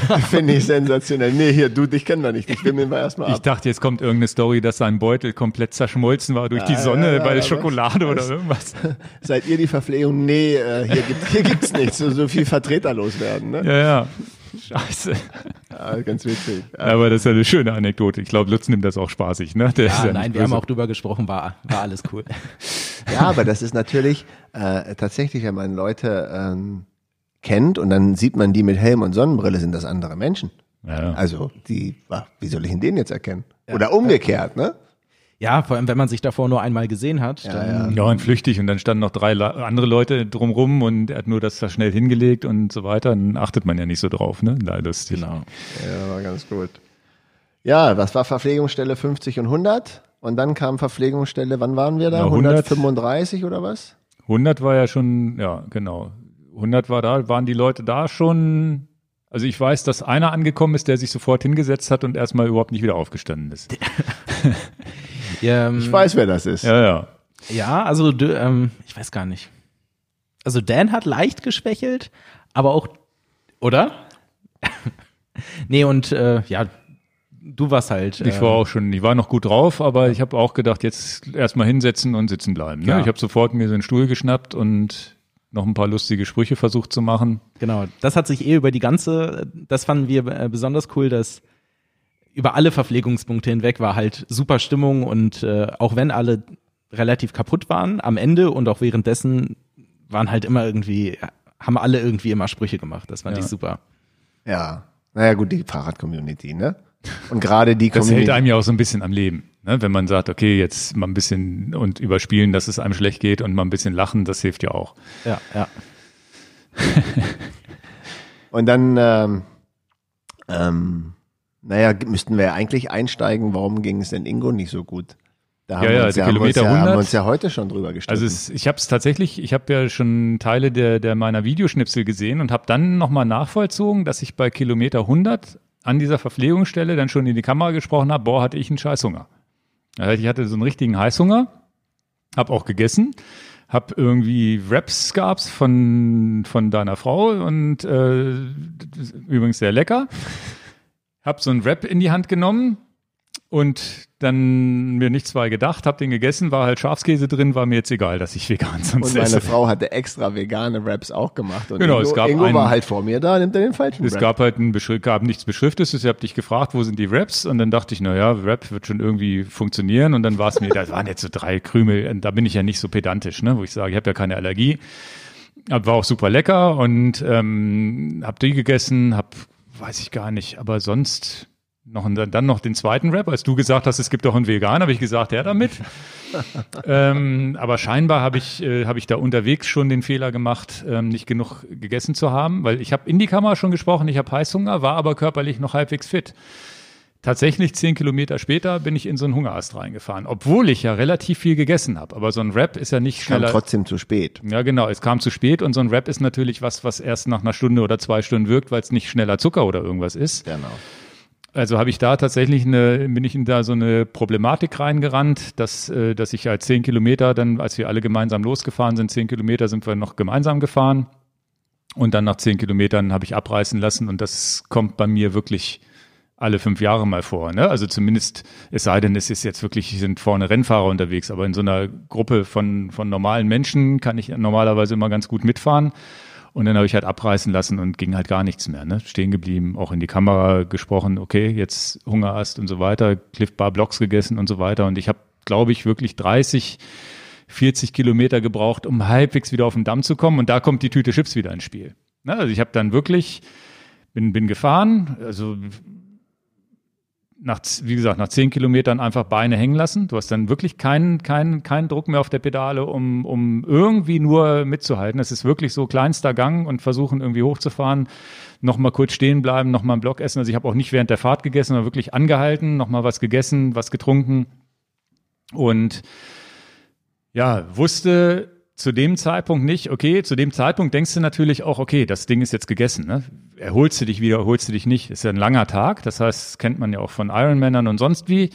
Es gibt so Tiefpunkte, wo komplett die Energie einfach weg ist. Und zum Glück war es nicht so, dass ich mich in, aus dem Lack gefahren habe vorher durch die Intensität, sondern es war tatsächlich mangelndes Essen, weil sonst hätte ich mich auch nicht wieder erholt. Wenn du die Muskeln einmal übersäuerst und so komplett leer fährst, sind die halt leer. Ne? Und ja, so ein bisschen haben die Blocks, ich glaube zwei oder zwei Stangen Blocks reingepfiffen und Wasser und sonst wie. Und die haben dann irgendwie äh, nach 30, 40 Kilometern ging's langsam bergauf. Aber ich habe vorher, bevor es soweit war, ich glaube, ich bin 100 Kilometer 110 abreißen lassen, dann noch so 10 Kilometer weiter gerollt und dann, ich glaube, Sophienhöhe hieß das. Gibt's Sophienhöhe?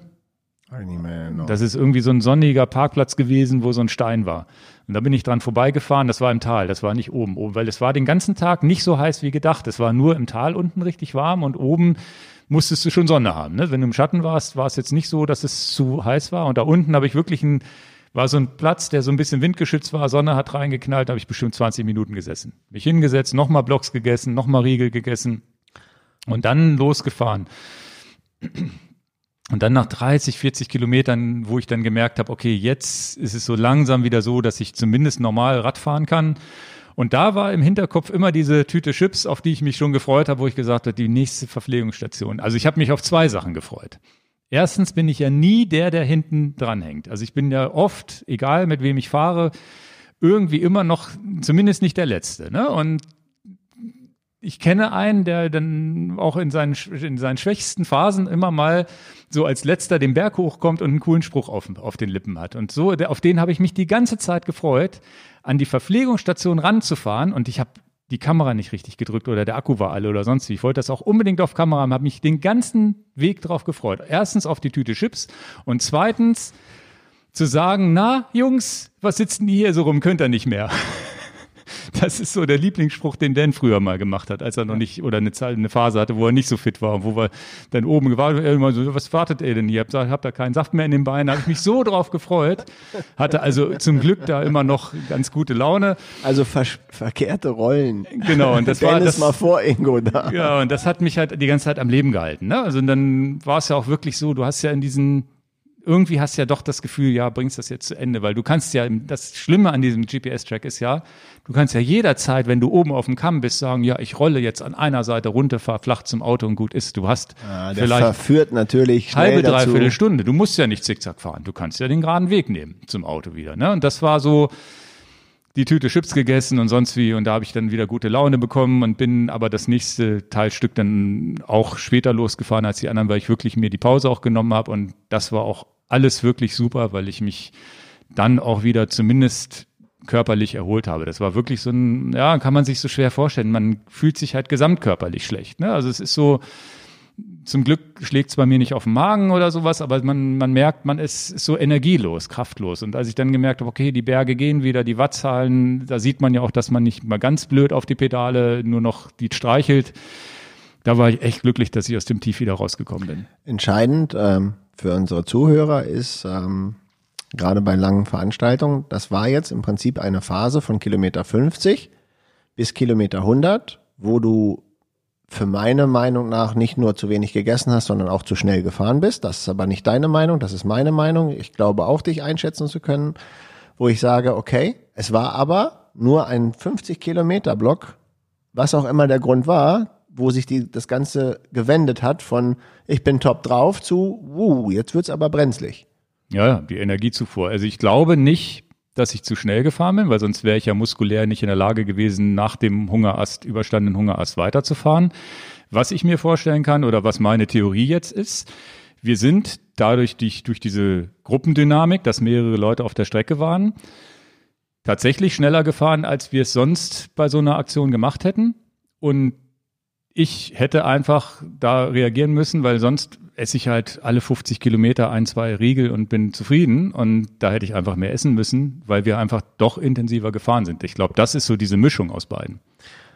Ja, ähm, Passiert, weil lernt man draus und ähm, ich kann ja meine, meine Sicht bis 100 Kilometer auch kurz schildern. Ja. Die ist, äh, du weißt das schon, ne? Wir haben ja schon gesagt, wo ich ein bisschen nölig war. Bis Kilometer 50 sind wir ja relativ gut zusammen alle gefahren. Und dann äh, nach Kilometer 50, von Kilometer 50 bis Kilometer 60 auch noch. Und dann gab es eine Stelle, da habe ich angehalten, weil ich unbedingt filmen wollte. Und ich habe auch noch gesagt, guck mal schön, film ich. Fahren die alle an mir vorbei. Alle. Der Einzige, der noch bei mir war, war zu dem Zeitpunkt Martin. Äh, aber ansonsten kein Mensch mehr da. Und dann dachte ich, das ist ja krass. Also irgendwie machst die ganze Mühe, planst die Strecke, kümmerst dich darum, dass genug Wasser auf dem Truck ist und bla bla bla bla bla. Und jetzt stehst du irgendwie ganz allein im, im Wald. Damit komme ich ja schon klar und ich bin ja nicht ein kleines Kind, aber erstmal, also das ist ja, das kann man ja nicht wegblenden. Im Kopf geht erstmal so, krass, die sind alle weg. Na gut, dann packe ich jetzt mal meine GoPro ein und dann fahre ich da hinterher. Und dann, dann, und dann, deswegen sagte ich das, dann fahre ich etwas schneller, als ich sonst fahre, wenn wir fahren. Und ich sehe die gar nicht. Ich hole die gar nicht ein. Aber ich fahre schon ein höheres Tempo. Deswegen bin ich auch sicher, dass ihr zu schnell gefahren seid. Ich fahre schon ein höheres Tempo, als ich, als ich eigentlich fahre. Und der, der, in Anführungsstrichen, arme Martin kann auch nicht bei mir mitfahren. Und, und der Jannis. So, das heißt, da stimmt irgendwas vom Tempo nicht. Das ist ein bisschen zu schnell. Sonst hätte ich euch ja einholen müssen. Und ich habe immer gedacht, na ja, irgendwann halten die an und pinkeln alle mal. Oder machen auch mal ein Foto oder so. Nee. Also, durch so eine Gruppendynamik, nee, keiner pinkelt, keiner macht ein Foto, keiner hält an. Ich sehe die gar nicht. Das heißt, ich bin 40 Kilometer alleine unterwegs und bei Kilometer 85, 90 sehe ich Olaf stehen am Berg. Sag ich, Ole, was denn da los? Ich weiß nicht, was mit dem, mit dem Ingo da los ist. Die drücken auf die Düse und fahren ein Tempo, das ist mir viel zu schnell. Also treffe ich auch noch Olaf, der mir auch sagt, das ist ein bisschen zu schnell. Okay. aber ich habe nicht das Tempo gemacht. Ich habe auch Ingo nur versucht völlig, mitzuhalten. Ist doch so, völlig ist ja wurscht. Ist alles völlig, ist auch alles völlig wurscht. Das Ding Ja, ist ja durch. Und dann komme ich zu Kilometer 100 und ich komme ja, also das hast du doch nicht anders erlebt bei mir. Ich bin immer, bin ich irgendwie an irgendeiner Verpflegungsstelle nicht gut gelaunt gekommen? Nö. Immer War, gut war gelaunt, eigentlich ne? alles gut. Auch minimal mehr Belastung gemacht, als ich eigentlich wollte. Ne? Und dann bin ich ja auch da bei Kilometer 100 war ich dann irgendwie drittletzter oder I don't know, so in dem Bereich, aber ich war trotzdem zufrieden mit allem. Und, und dass ich dann fahre und Ingo bleibt nicht dran, das hatte ich auch noch nie. Ja, das, Das- aber ja mal ganz schön. Also Das, ist, na gut, gönn- das ist natürlich mein Highlight des Jahres. Genau, Ja, das also das, das. Highlight des Jahres ist natürlich, dass ich eine Stunde weniger Fahrzeit habe. Wie die jetzt, wie die jetzt zustande gekommen ist, ist egal. Aber das hatte ich ja auch noch nie. Und ähm, bei der Verpflegung, die dann kam, war zumindest das, das war dann gut für mich, ähm, dass Ingo ja zumindest auch noch diesen Spruch rausgehauen hat und, und auch gute Laune verbreitet hat, obwohl es ihm nicht gut ging. Das war ja auch wichtig für mich. Das hat sich bei Kilometer 150 schlagartig geändert. Weil das war dann der nächste Verpflegungspunkt. Da war deine Laune auch Nee, da war sie noch gut. Das war bei, bei, bei, dem, bei dem letzten Verpflegungspunkt. Da hatte ich mal schlechte bei Laune. 178. Ge Ja, ja. Genau. Okay. 150 habe ich, war ich noch gut drauf. Genau, also da, war da war alles super. Da, also sagen wir mal so, da bin ich ja dann auch mein, mein, bin dann weiter mein Tempo gefahren. Da war ich dann alleine letztendlich, die, die Nachhut sozusagen.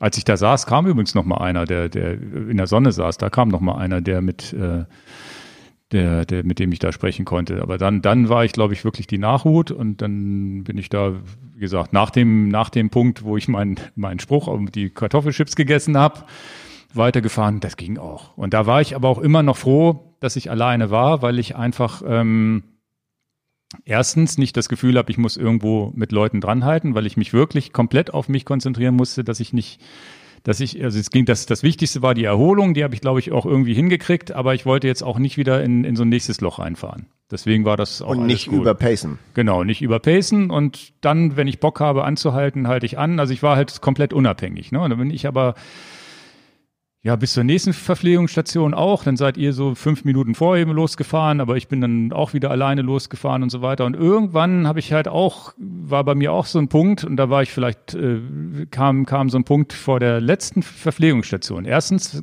Kilometer 178 war das, Marc? Ja, 180, irgendwie sowas. Ja, so um die 180 auf jeden Fall. Ja. 175, 178 oder so. Ja. Genau, und das war so ein Punkt, wo ich wirklich, ja, erstens so ein bisschen im Tunnel war einfach zu sagen, ich habe jetzt meinen Tritt, ich habe jetzt mein, meine Sachen, Sache hier, ich muss auch im Tritt bleiben. Wenn ich mich jetzt wieder hinsetze, wird's wird's wird's vielleicht auch wieder schlechter. Ich muss, muss sehen, dass ich irgendwie durchkomme, weil selbst wenn man sich wieder erholt hat, ist es ja nicht so, dass man mit frischen Beinen da ankommt.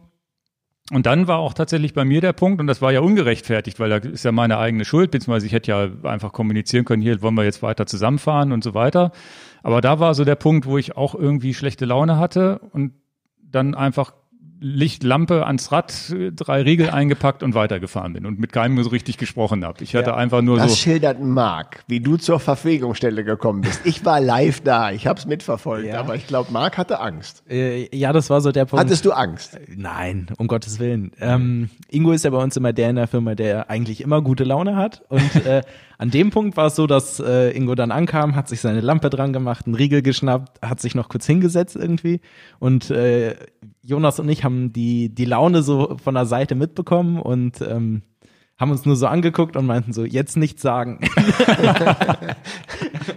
ich weiß, ihr seid in meine Richtung gekommen und ich sagte, besser Klappe halten. Ja. Besser, besser nicht ansprechen. Besser einfach nur die Fresse halten. Ne? Also nichts, nicht, alles, was du sagst, kann nur falsch sein. Genau. Nee, ich weiß auch nicht. Und dann war aber in meinem Kopf, und ich war gar nicht sauer auf irgendjemanden, ich hatte einfach nur schlechte Laune. Ich habe es auch in die Kamera, ich habe sogar in, für das für das Video habe ich dann ähm, fürs Video habe ich dann sogar in die Kamera gesprochen, wo ich dann gesagt habe, okay, ja, ich habe jetzt irgendwie schlechte Laune gehabt. Ich war jetzt auch irgendwie 70 oder 80 Kilometer nur allein auf der Strecke. Da reden wir aber auch von sechs oder sieben Stunden. Netterweise hat man ja zwischendurch die Verpflegung gehabt und so weiter. Und dann. Ja, vier oder fünf Stunden. Ja, aber war schon so, wo ich dachte, naja, naja, seit Kilometer 110, wenn es ja, sechs, sieben Stunden, ist ja egal. Ja, ist ja auch wurscht. Und hat ja auch keiner dran Schuld. Ne? Aber dann war, war irgendwie so, wo ich dachte, oh, jetzt wieder alleine weiterfahren oder die fahren gleich los und ohne mich und sonst wie. Hab, hab natürlich auch gar nicht geschnallt, dass ich immer hätte sagen können, hier wollen wir jetzt mal zusammen weiterfahren. Ich glaube, die anderen waren jetzt auch alle schon kaputt genug, dass ich wieder hätte, dass man hätte wieder zusammenfahren können. Und dann war es so, dass ich gesagt habe, okay, jetzt ist die Strategie, loszufahren, weil wir haben noch 30 Kilometer. Ich weiß, die werden hart. Ich werde wahrscheinlich nach jedem Berg irgendwie eine Pause machen, so hatte ich es mir vorgenommen. Immer hoch und wieder hochfahren, durchfahren, hoch, ohne Pause und dann bergab fahren und im Tal oder sozusagen in diesem Knick dann immer eine kurze Pause machen, essen und weiterfahren. Und dann war halt meine Strategie, Jetzt unabhängig von der schlechten Laune, das war wirklich im Kopf gar nicht so doof gedacht, zu sagen, gleich weiterfahren. Gleich weiterfahren, mit keinem sprechen, sonst wie, weil kann ja auch sein, dass die dann mit mir gleich mitfahren wollen, sonst wie, damit ich einen Vorsprung habe.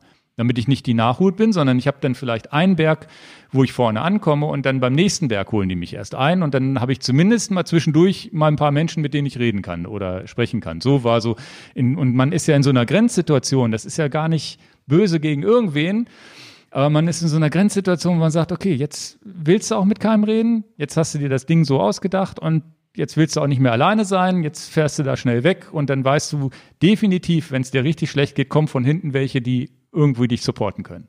So war die Idee dahinter. Also gar nicht gar nichts Schlimmes eigentlich da dran, außer dass ich schlechte Laune hatte. Und die war auch nach zehn Minuten wieder weg. So war es nicht. Ja. Habt ihr jetzt nicht mitbekommen, leider. Und ganz, was natürlich ganz. Die haben nur die schlechte Laune mitgekriegt. ganz schade war natürlich, dass ich mich auch nicht nochmal an der letzten Verpflegungsstation persönlich bei euch bedanken konnte irgendwie, was natürlich auch doof war, ne? Weil die, mit euch habe ich, glaube ich, gar nicht groß gesprochen und mit gar keinem so richtig. Aber andererseits ist es auch so, ist auch eine Erfahrung, gehört mit dazu. Es ist, äh, macht das Ganze spannend, es bleibt im Kopf äh, hängen. Wenn es jetzt alles eitel Sonnenschein gewesen wäre, wäre es auch langweilig gewesen. Naja, und das war so das. Und dann war es ja auch so, nämlich ein, ein, ein von diesen drei, vier Hügeln, die noch über waren, gefahren. Hab gewartet und dann kamt ihr auch relativ schnell nach und ähm, haben und uns haben da dich getroffen. nicht deklassiert im Wald stehen lassen, möchte ich betonen. Ja, da hatte ich ja dann auch schon wieder die besseren Beine. Oh. es, dauert, es dauert nicht lange. Ne? Nein, also das tut mir leid natürlich, aber es sind halt Situationen, wo es, wo es halt mal passieren kann, dass man so ein bisschen, und ich bin ja selten schlecht gelaunt, aber Eben. Frag mal nach dieser ersten Crosser-Tour, wie schlechte Laune ich hatte bis, bis Kilometer irgendwann. Die, die, die, die, von der wir gesprochen haben, von vor fünf oder sieben Jahren. Ja, ja, das ist eine Da hatte ich Katastrophe. auch, da hatte ich morgens um drei losfahren. Fahr, fahr mal mit mir morgens um drei los. Da habe ich automatisch schlechte Laune bis um sechs erst das ist, wenn wir in La Palma zusammen frühstücken, nichts sagen. Schweigen, nichts sagen, egal Könnt ihr was. mal meine Frau fragen, wer, mir reicht das schon. Egal, ob Wer redet mit mir hier morgens? Mo- Guten Morgen? nur, nee, morgen ist schon zu viel. Du musst schon von alleine anfangen. Ja, ja. Nein, da bin ich ein bisschen Morgenmuffel, muss ich ja zugeben. Aber das war halt eine Das war halt eine, aber so kennt man mich halt. So, dafür bin ich, bin ich ja sonst meistens so ganz, ganz nett gesonnen den Leuten und immer so, so. Aber es war halt, war halt eine Grenzsituation und ich war auch relativ schnell wieder gut gelaunt und ähm, vor allem als ich gesehen habe, dass die anderen dann auch mal Probleme hatten, weil an, an den, zu dem Zeitpunkt denkst du ja auch, du bist der einzige Idiot, der nun die ganze Zeit an sich kämpft, kämpft. Also es war ja wirklich sechs, sieben Stunden Kampf zu sagen, ja, ich fahre diese Scheiße überhaupt weiter. Ne, der war immer so, und das ist ja auch was, was ich nicht kenne, und das ist auch mal gut so, weil ich oft bin ich derjenige, dass die anderen kämpfen und ich immer noch sage, na gut, tut zwar weh, aber ich krieg's irgendwie hin.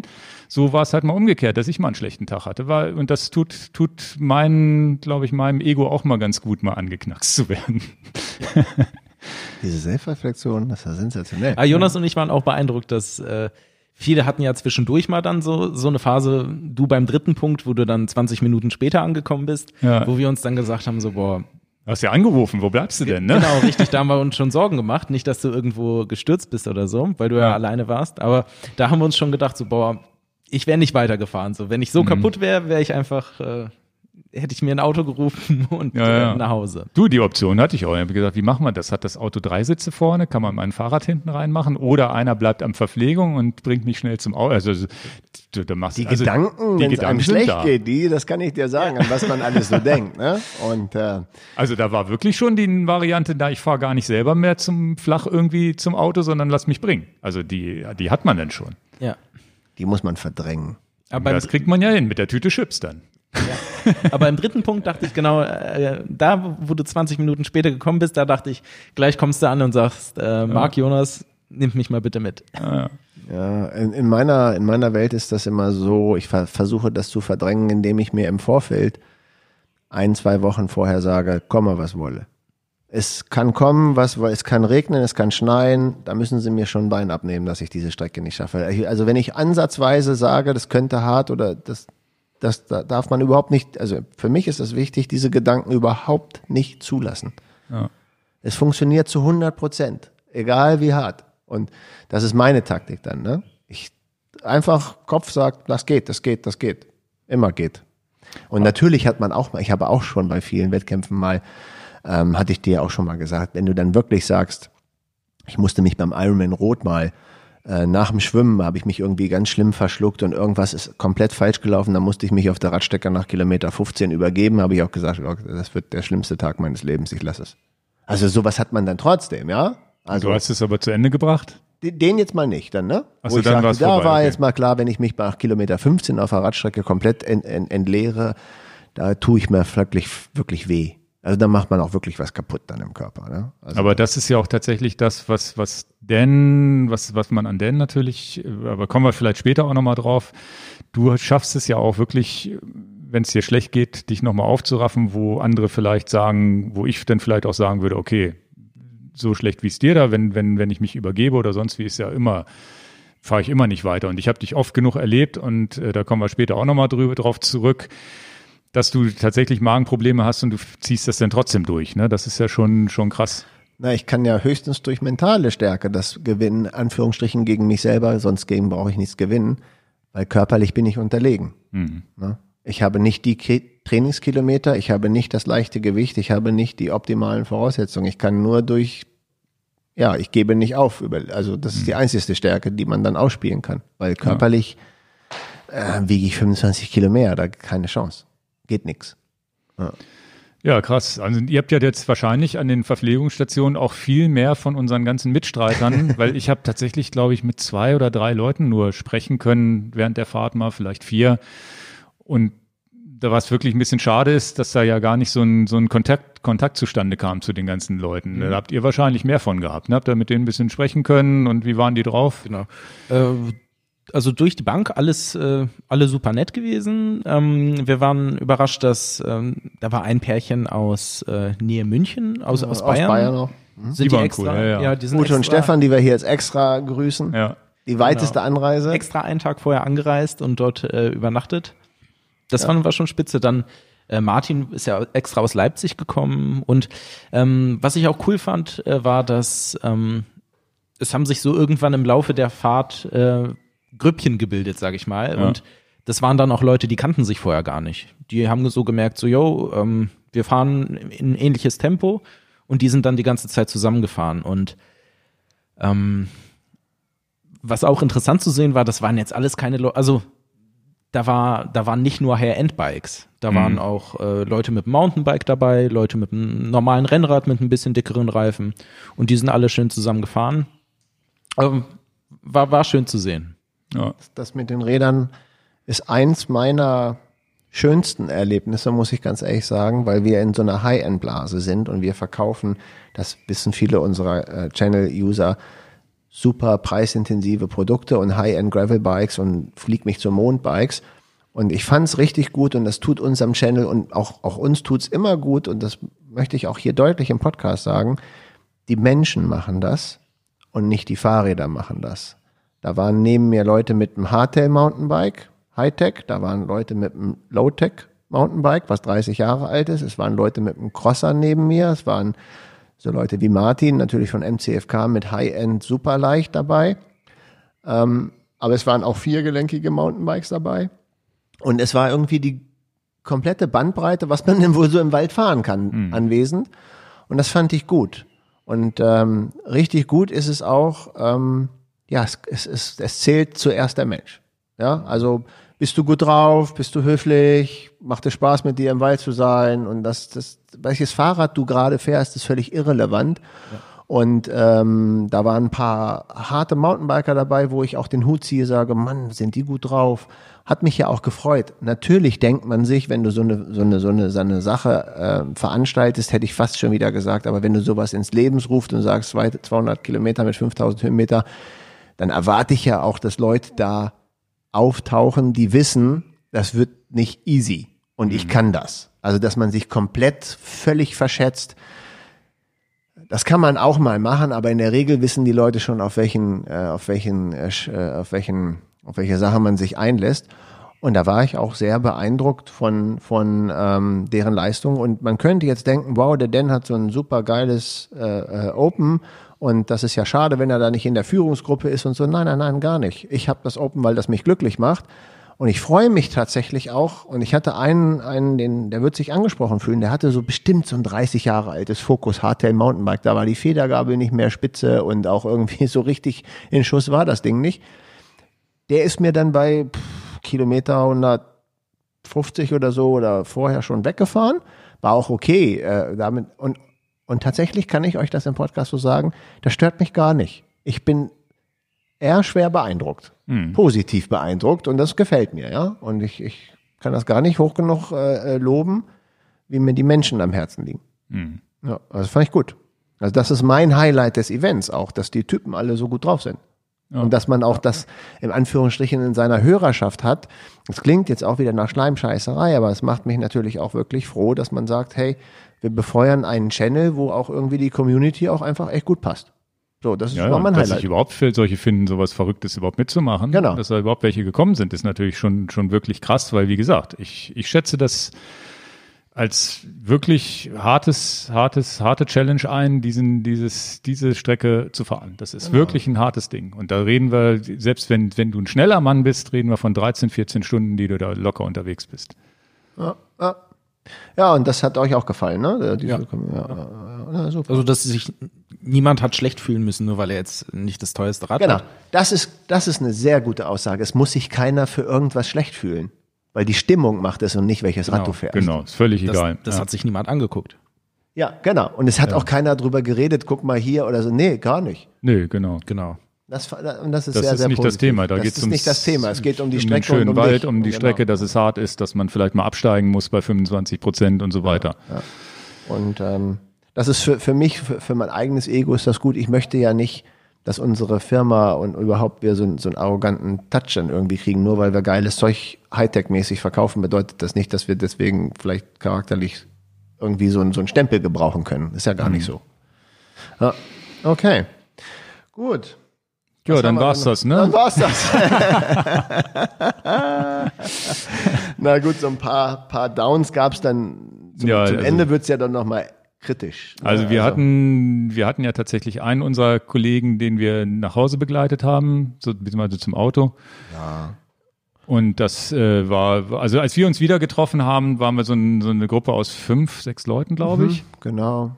Und ähm, Ola hat sich bereit erklärt, weil wir tatsächlich einen, einen dabei hatten, der wirklich auch komplett am Limit war, wo wir, wo wir uns ein bisschen Sorgen gemacht haben, den jetzt alleine zum Auto zu schicken. Genau. Und dann, dann, Und dann hat sagen, Ole netterweise gesagt, okay, ich mache das jetzt, ich bringe den zum Auto und kümmere mich drum, dass der irgendwie nach Hause kommt, also auch nicht mehr selber ins Auto steigt. Das war wirklich, also wenn man sich wirklich, und das kann auch passieren bei so einer Aktion, du fährst dich wirklich so in den Lack rein, dass du sagst, okay, ich weiß nicht mehr, wo links und rechts ist.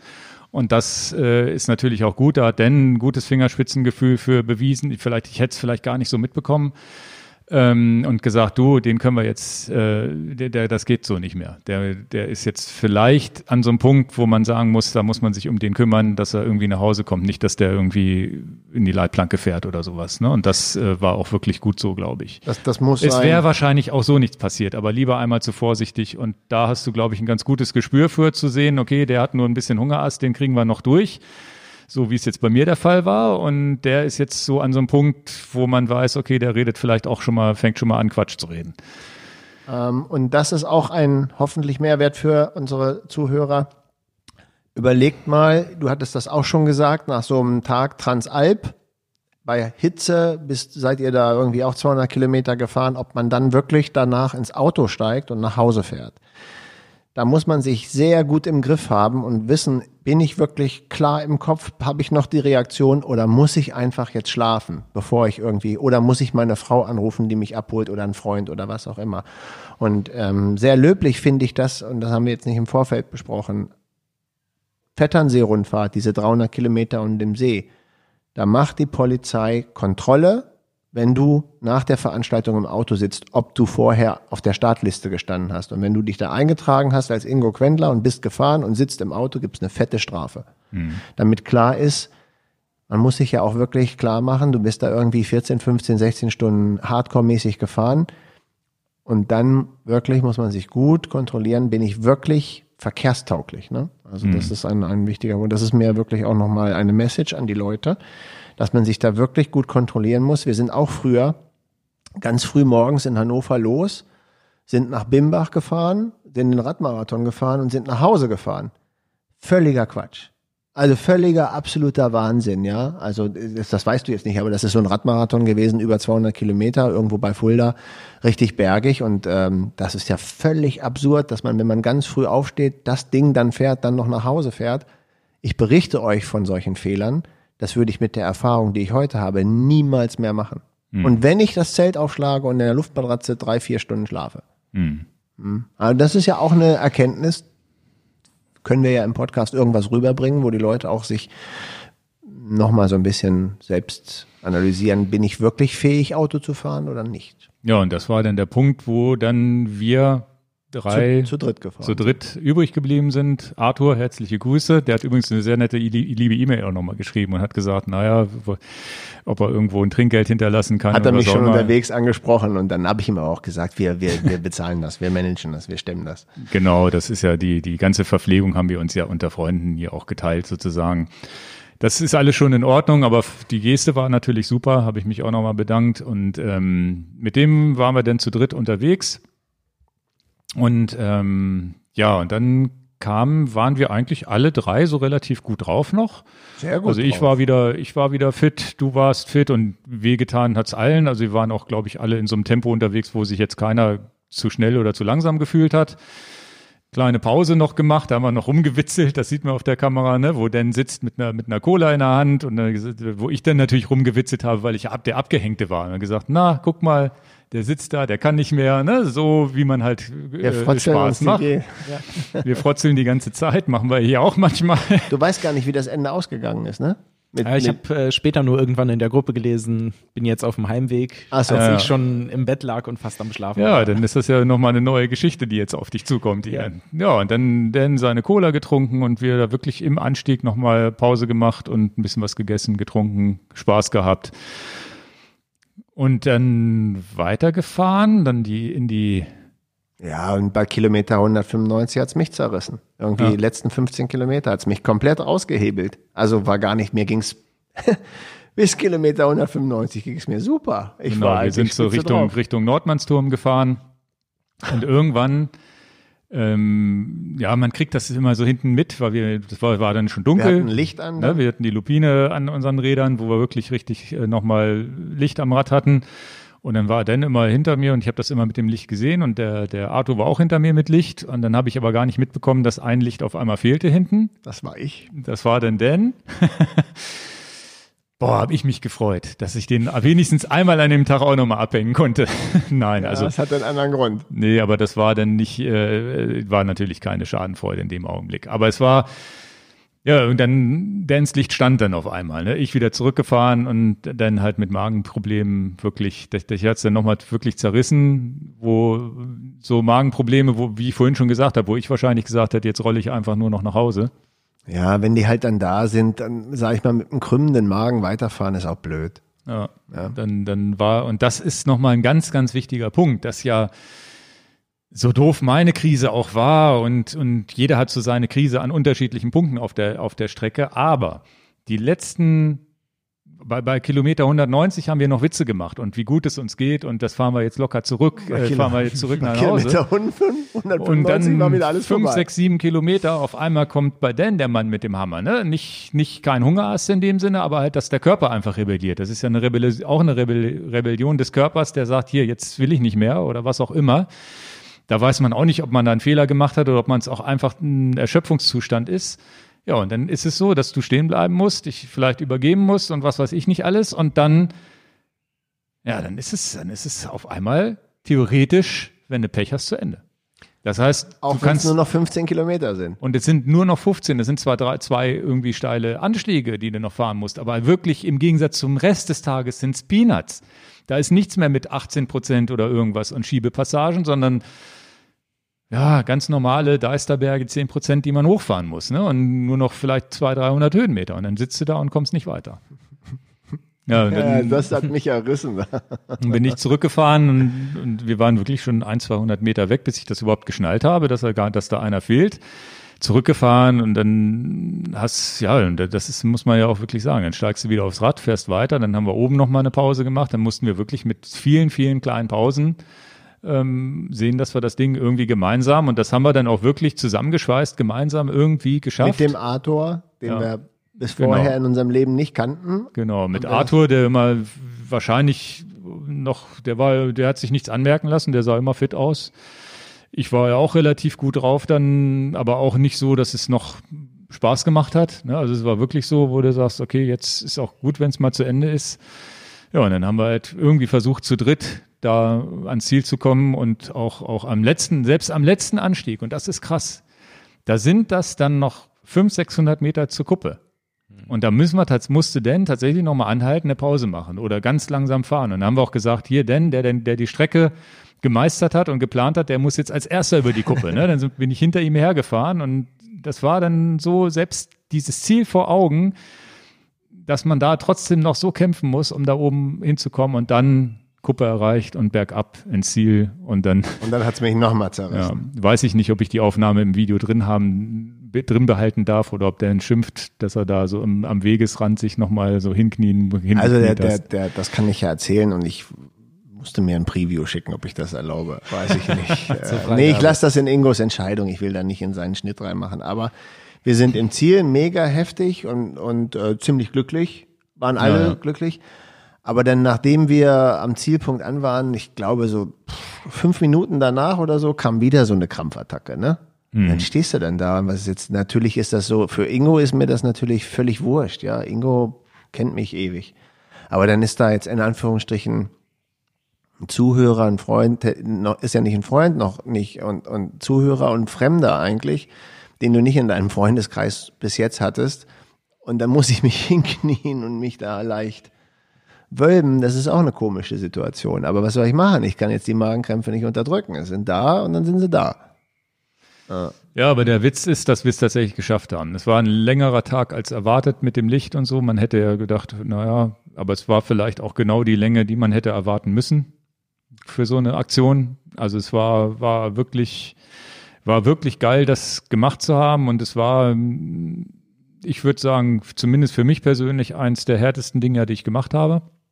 Also das ist sicherlich ähm, zumindest für meine persönliche Geschichte ist das definitiv top, das sowas wie den Ötzaler Radmarathon, den ich früher gefahren bin. Da bin ich halt nach elf Stunden im Ziel. Ne? Da habe ich zwar ein bisschen Höhenluft, aber Asphalt und nicht diese, nicht dieses, äh, nicht diese Trails und sonst wie.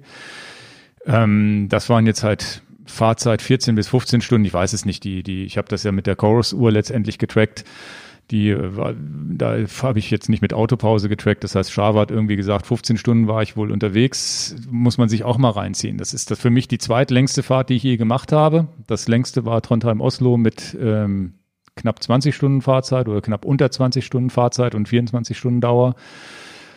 Ich habe es jetzt für mich, aber vielleicht auch, weil es zu frisch ist, als härter im, im, im Gedanken, weil ich natürlich eine schlechte Phase durchlebt habe.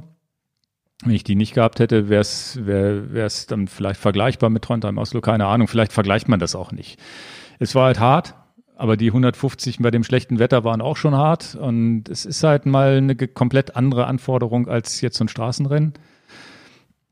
Also es war wirklich, freue mich, dass wir das, dass vor allem nach dem Tag so freue ich mich richtig, dass ich das durchziehen konnte am Ende. Ich freue mich, dass du es durchziehen konntest, dass dir nicht die letzten zehn Kilometer noch einen Strich durch die Rechnung gemacht haben, weil hätte passieren können. Wer weiß, ein Berg mehr und wir hätten es nicht mehr schaffen nicht. können. Man weiß es nicht, aber so war es wirklich so. Wir haben es ins Ziel geschafft und dann fällt ja auch die Last runter, wo dann vielleicht, wo man dann auch wirklich sagt, okay, jetzt krümme ich mich halt, weil ich sage, okay, weil der Körper auch sagt, okay, jetzt ist es vorbei. Oder der Kopf sagt, es ist vorbei. Ich, ich würde auch definitiv sagen, ähm, es ist nicht zu toppen. 200 Kilometer, daraus kann man nicht 300 machen im Deister, das gibt der Deister nicht her. Äh, deswegen nicht zu toppen. Und ähm, so, ein, so ein Ding mit, ähm, mit 5000 Höhenmeter reicht dann auch. Und ich glaube, wir brauchen da jetzt nicht sagen, wir machen nochmal 250 mit 6000 Höhenmeter oder irgendwas. Das gibt Man das, könnte ja den gibt, Sündel noch mit reinnehmen. Das gibt das, ja, dann ist es aber eine leichtere Tour. Tatsächlich. Ja. Ähm, ja ähm, weil du dann praktisch Überführungsstrecken hast von die Wald glatt A, sind, ja, die ja. glatt sind und dann wird es, dann würde es wieder gehen, dass man eine 300 Kilometer Strecke plant, aber dann hast du auch Entlastung drin. Der Witz an der Strecke ist ja, dass du kontinuierlich auf die Mütze kriegst. Mhm. Also bei der Strecke ist es halt, es gibt halt immer auf die Mütze. 200 Kilometer lang kriegst du eine Impfung. Ja, ja. Und das finde ich ja auch sexy an der Sache. Und ja, immer also, wieder 15, 18 Prozent. Ich will nichts sind, geschenkt haben. ja. Auf gar keinen Fall will ich irgendwas geschenkt haben. No way. Also ich will es mir schon erarbeiten. Und ich denke, damit ist es gut. Und was ich jetzt äh, mit auf den Weg gebe, und auch das gilt ja auch für Jonas und, und für dich, du hast das am Anfang gesagt, Marc, ihr fahrt so 40, 50 Kilometer Touren. Die Strecke ist ja da und ihr könnt ja die Strecke auch fünfmal fahren. Also fünfmal 40 Kilometer oder viermal 50 Kilometer und könnt immer jetzt auch sagen, ach guck mal, das ist die Strecke. Das machen wir in den nächsten zwei Monaten in Etappen. Und es gilt sowieso für jeden. Die Strecke ist da. Sie liegt in meinem Komoot-Profil macht was draus. Ja. ja. Und, und ich würde sagen, das Einzige, was ich sage, wenn ihr die Strecke nachfahrt, die 200 Kilometer, schickt mir an podcast at enjoyyourbike.com den Link, dass ihr sie gefahren seid, dann freue ich mich. Also genau. die Strecke ist ja für, für immer getrackt da, da liegt sie, das, wir nennen sie Deister Extrem, also macht was draus. Vor allem alle, die das jetzt gefinisht haben oder auch nur Teile der Strecke gefahren wir, sind. Wir sehen das ja nicht, schickt uns eine, schickt ich uns eine das, Nachricht. Ich habe auch noch nicht geschafft, ich wollte auch noch mal was Nettes in, den, in, die, in diese Clubdiskussion da eintragen, bei Strava und so, habe ich aber noch nicht so richtig geschafft, aber gerne ja, gerne nochmal melden, wer da gefahren. Ich habe so ein paar, habe ich jetzt über den Club da rausfinden können, wo ich gesehen habe, die waren mit unterwegs, aber auch ganz bitte. viele, die unsichtbar waren, die ich, die ich nicht irgendwie bei Strava oder irgendwo gefunden habe. Und ähm, weiß ich nicht. Also da würde mich super interessieren, wenn man da irgendwie eine kleine Gruppe hat oder von Menschen, die das gefahren sind und sich da auch irgendwie in Kontakt bleibt. Genau, absolut. Und eine Diskussion, da haben wir nicht vorher drüber gesprochen, machen wir sowas nochmal oder machen wir sowas nicht nochmal? Schwer zu sagen, weil das war jetzt ja auch eine sehr, sehr grenzwertige Situation durch diese Corona-Bestimmungen, die wir haben. Ne? Und äh, ich glaube, du bist dir da ganz unsicher. Ich bin mir da felsenfest sicher, dass ich das nächstes Jahr nochmal mache. Aber ich glaube, du bist dir unsicher. Ich bin aber selten, ja. Also ich bin ja auch Trondheim Oslo, was ihr dieses Jahr nochmal fahren wolltet, ist ja nicht so, dass ich das ein zweites Mal machen würde. Ich werde dann, ich weiß es nicht. Ich, ich, andererseits, wenn alle das fahren und ich die körperlichen Voraussetzungen habe und fit bin, würde ich auch nicht Nein sagen und würde es mir auch nicht nehmen lassen, nochmal wieder mitzufahren. Wahrscheinlich. Für, für mich ist es so, das ist das Größte, was ich im Deister fahren kann. Und das mache ich, solange der Körper durchhält. Ich will es nochmal machen. Ja. Also deswegen. Na, wir, wir bleiben am würde Ball. nächstes Mal mehr essen. also Und, was, und nächstes Jahr ist ja Marc zumindest beim Checkpoint 100, wo er einsteigt. Und wir ja, sind jetzt, fahre ich dann einen Teil mit. ja, genau. Ja, aber das ist ja auch, das finde ich am schönsten an der ganzen Sache. Alles kann, nichts muss, ja. Also du machst das, was jeder will. Wir hatten ja viele Leute, die bei Kilometer 150 eingestiegen sind. Das ist doch völlig okay. Ja. Es gibt keine Regeln. Es ist keine Veranstaltung. Macht, was ihr wollt. Nee, war wirklich, war wirklich toll und ähm, aber auch selbst ohne Corona glaube ich, dass man da nicht zu viele Leute durch den Wald jagen darf. Das ist auch wichtig. Und ich sehe es auch als Challenge für alle an, das irgendwann im Jahr zu machen. Sucht euch einen Freund, sucht euch einen Partner, wen auch immer, oder, oder eine kleine Gruppe. Legt selber Depots Nehmt- an. Nehmt das, probiert erstmal 30, 40 Kilometer im Deister überhaupt aus, wenn ihr das noch nie gefahren seid, damit ihr überhaupt mal ein Gefühl dafür kriegt. Nehmt mal die Läuterung mit rein oder, oder Rodenberger Höhe, wo man sagt, okay, hier ist es mal richtig steil. Einfach mal ein bisschen rumprobieren und das ist ja eine Challenge, die wir ja generell eigentlich offen halten müssen, wo wir sagen müssen, hier, wie du schon gesagt hast, ihr fahrt das irgendwann. Die 150 Kilometer Tour war übrigens auch so. Da sind zwei das nachgefahren, die sich gemeldet haben oder bei Strava, die ich gesehen habe. Die sind das zu zweit nachgefahren, in so einem Höllentempo sogar. Und ähm, das war, das war, das war richtig cool zu sehen. Ah, geil, die sind die Strecke einfach nachgefahren. Unabhängig von uns. Ja, freue ich mich wirklich, ja. Haben wir denn jetzt alles erzählt? Oder haben wir noch irgendwas vergessen? Marc, nächstes Jahr verhafte ich dich. 100. An einen Teil fahre ich mit. Ja, 50 Jahre, 100. Du darfst auch dir Mettbrötchen ins Verpflegungsauto legen. Nein, darf er Und nicht. einen Radler. Nein, darf er nicht. Die stinken das ganze Auto voll. Egal, die kommen in so eine, so eine Box, in so eine Kommen luftsichere in eine Box. Tupperbox. Tupperbox abgeschlossen, hermetisch abgesperrt. Ja. Ja, wieso nicht? Also, wo ich das gesehen habe, ich habe jetzt auch wieder noch mehr Bock, äh, Fahrrad zu fahren. Ja, man Ey, wird ist angefixt, die, ne? das ist doch die beste Message. Ein Ja. bisschen angefixt. So, ja. allein durchs Zusehen Ja, ja. und dabei gewesen sein. Das kann ich mir vorstellen. So habe ich mit Triathlon angefangen. Nie einen Triathlon gemacht. Habe ich einmal zugeguckt hier beim Hannover Triathlon und gesagt, ja geil, kann ich ja auch. ne? Und dann ist es so, wo man sagt, okay, ah ja, weil man, wenn man andere sieht, das ist ja, man lernt ja, unser Gehirn arbeitet ja auch so. Vorbildfunktion, jemanden zu sehen, bei irgendwas zuzugucken und das zu imitieren und so, oder das ist so ein, das ist tatsächlich so ein, so ein Grund in unserem Gehirn, wir imitieren ja viel. Und das sind so diese, diese Urinstinkte, die dann rauskommen, oh, das ist ja geil. So doof ist das ja gar nicht. Hätte ich jetzt auch mal Bock. Aber dafür musst du es mit eigenen Augen mal erlebt haben, diese Stimmung. Und ihr wart ja da ganz nah dran. Genau, und haben wir gesehen, wie viel Spaß alle am Ende hatten, auch wenn sie Ja. zwischendurch mal kaputt waren. Und ähm, ja. Und Ja. guck, guck mal, wenn der irgendwo seine schlechte Phase hinter sich gebracht hat, mit der schlechten Laune, dann hat er wieder gute Laune. Genau. Das war zehn Minuten. Zehn Minuten später habe ich in die Na, Kamera. na, na, doch, na, doch. na. Zehn Minuten später habe ich, ich habe es ja, nicht- ich hab's ja live in die Kamera. Ich habe gesagt, jetzt habe ich wieder gute Laune. Ähm, nee, aber war, war eine coole Sache. Es wird hier, unser Kollege Tobi, der hat hier uns einen Deister Hero Stern geschenkt. Dir auch. Du hast ihn jetzt vergessen mit hochzubringen hier ins Podcast Studio. Ja, schön. Das ist, das ist Tobi, der äh, auch, ein, auch hier ein Kollege von uns, der hat schon mal uns, so, der hat uns schon mal so einen Oscar für die ersten 1000 Abonnenten. Nee, oder? 10.000. Für die ersten 10.000 Abonnenten bei YouTube schon mal hingestellt. Der hat immer, weiß nicht, wo er diese komischen kleinen Pokale immer herkriegt. Der kommt, kriegt jedenfalls einen Sonderplatz. Gut, Marc, welchen Pick hast du denn mitgebracht heute? Oh Gott. Jetzt, jetzt überraschte mich. Du weißt gar nicht, was ein Pick ist, ne? Nee, tatsächlich nicht. Äh, Picks sind das, wenn du äh, irgendein cooles Produkt, muss nicht fahrradspezifisch sein, was man hier empfiehlt. Aber wir haben jetzt, hab ich, ich habe jetzt auch gedacht, bei so einer Sondersendung können wir es ja vielleicht auch mal unter den Tisch fallen lassen. Jetzt habe ich einen Pick mitgebracht und jetzt bin ich, hm, hebe ich mir für nächstes Mal auf. Ja, ich hätte auch einen Pick, so ist es nicht. Dann brauchst du aber keinen zu Ja, haben. Du kannst jetzt mal zuhören, was wir so empfehlen. Das kann auch äh, komisches Kram, komischer Kram sein, der nichts mit Radfahren zu tun hat. Also habe ich mir aus einem anderen Podcast mal abgeguckt, bei Bits und so. Die haben auch immer so in, in, in, Ich hol den letzten, Pick her. In den letzten Minuten haben die immer irgendwie was, was sie so vorstellen, was sie gerade irgendwo entdeckt haben, was sie cool finden. Okay. Und ähm, und sowas haben wir jetzt hier auch eingeführt, dass sich jeder Gedanken macht, ja, was können wir denn mal hier am, am Ende nach so einer, nach so einer, nach so einer Podcast-Folge, was können wir denn mal so off-topic Leuten empfehlen, was wir selber ganz cool finden, was wir uns gekauft haben, was wir erlebt haben, was auch immer, was wir gesehen haben, kann auch ein Film sein und so weiter. Naja, Oder ein Buch. Ich habe ein Buch, weil bei den Picks fühle ich, ich, manchmal konsumiere ich recht viel und manchmal habe ich auch so eine konsumfreie Zeit, wo ich nicht viel konsumiere. Was ich immer konsumiere, sind natürlich Bücher.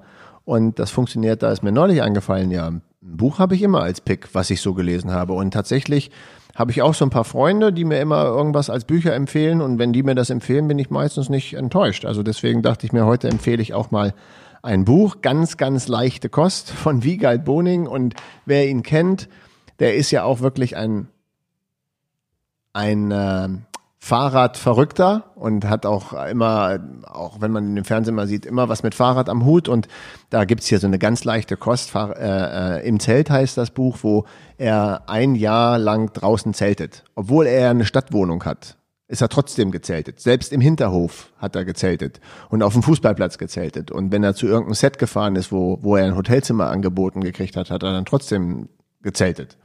Und ähm, ein Jahr im Zelt ist eine interessante Sache, obwohl man alle Möglichkeiten hat, das zu umgehen, es absichtlich trotzdem zu machen im Zelt. Also verstehst Okay, du, ich ja, wohne ja. da und in deinem eigenen Hinterhof machst du trotzdem das Zelt.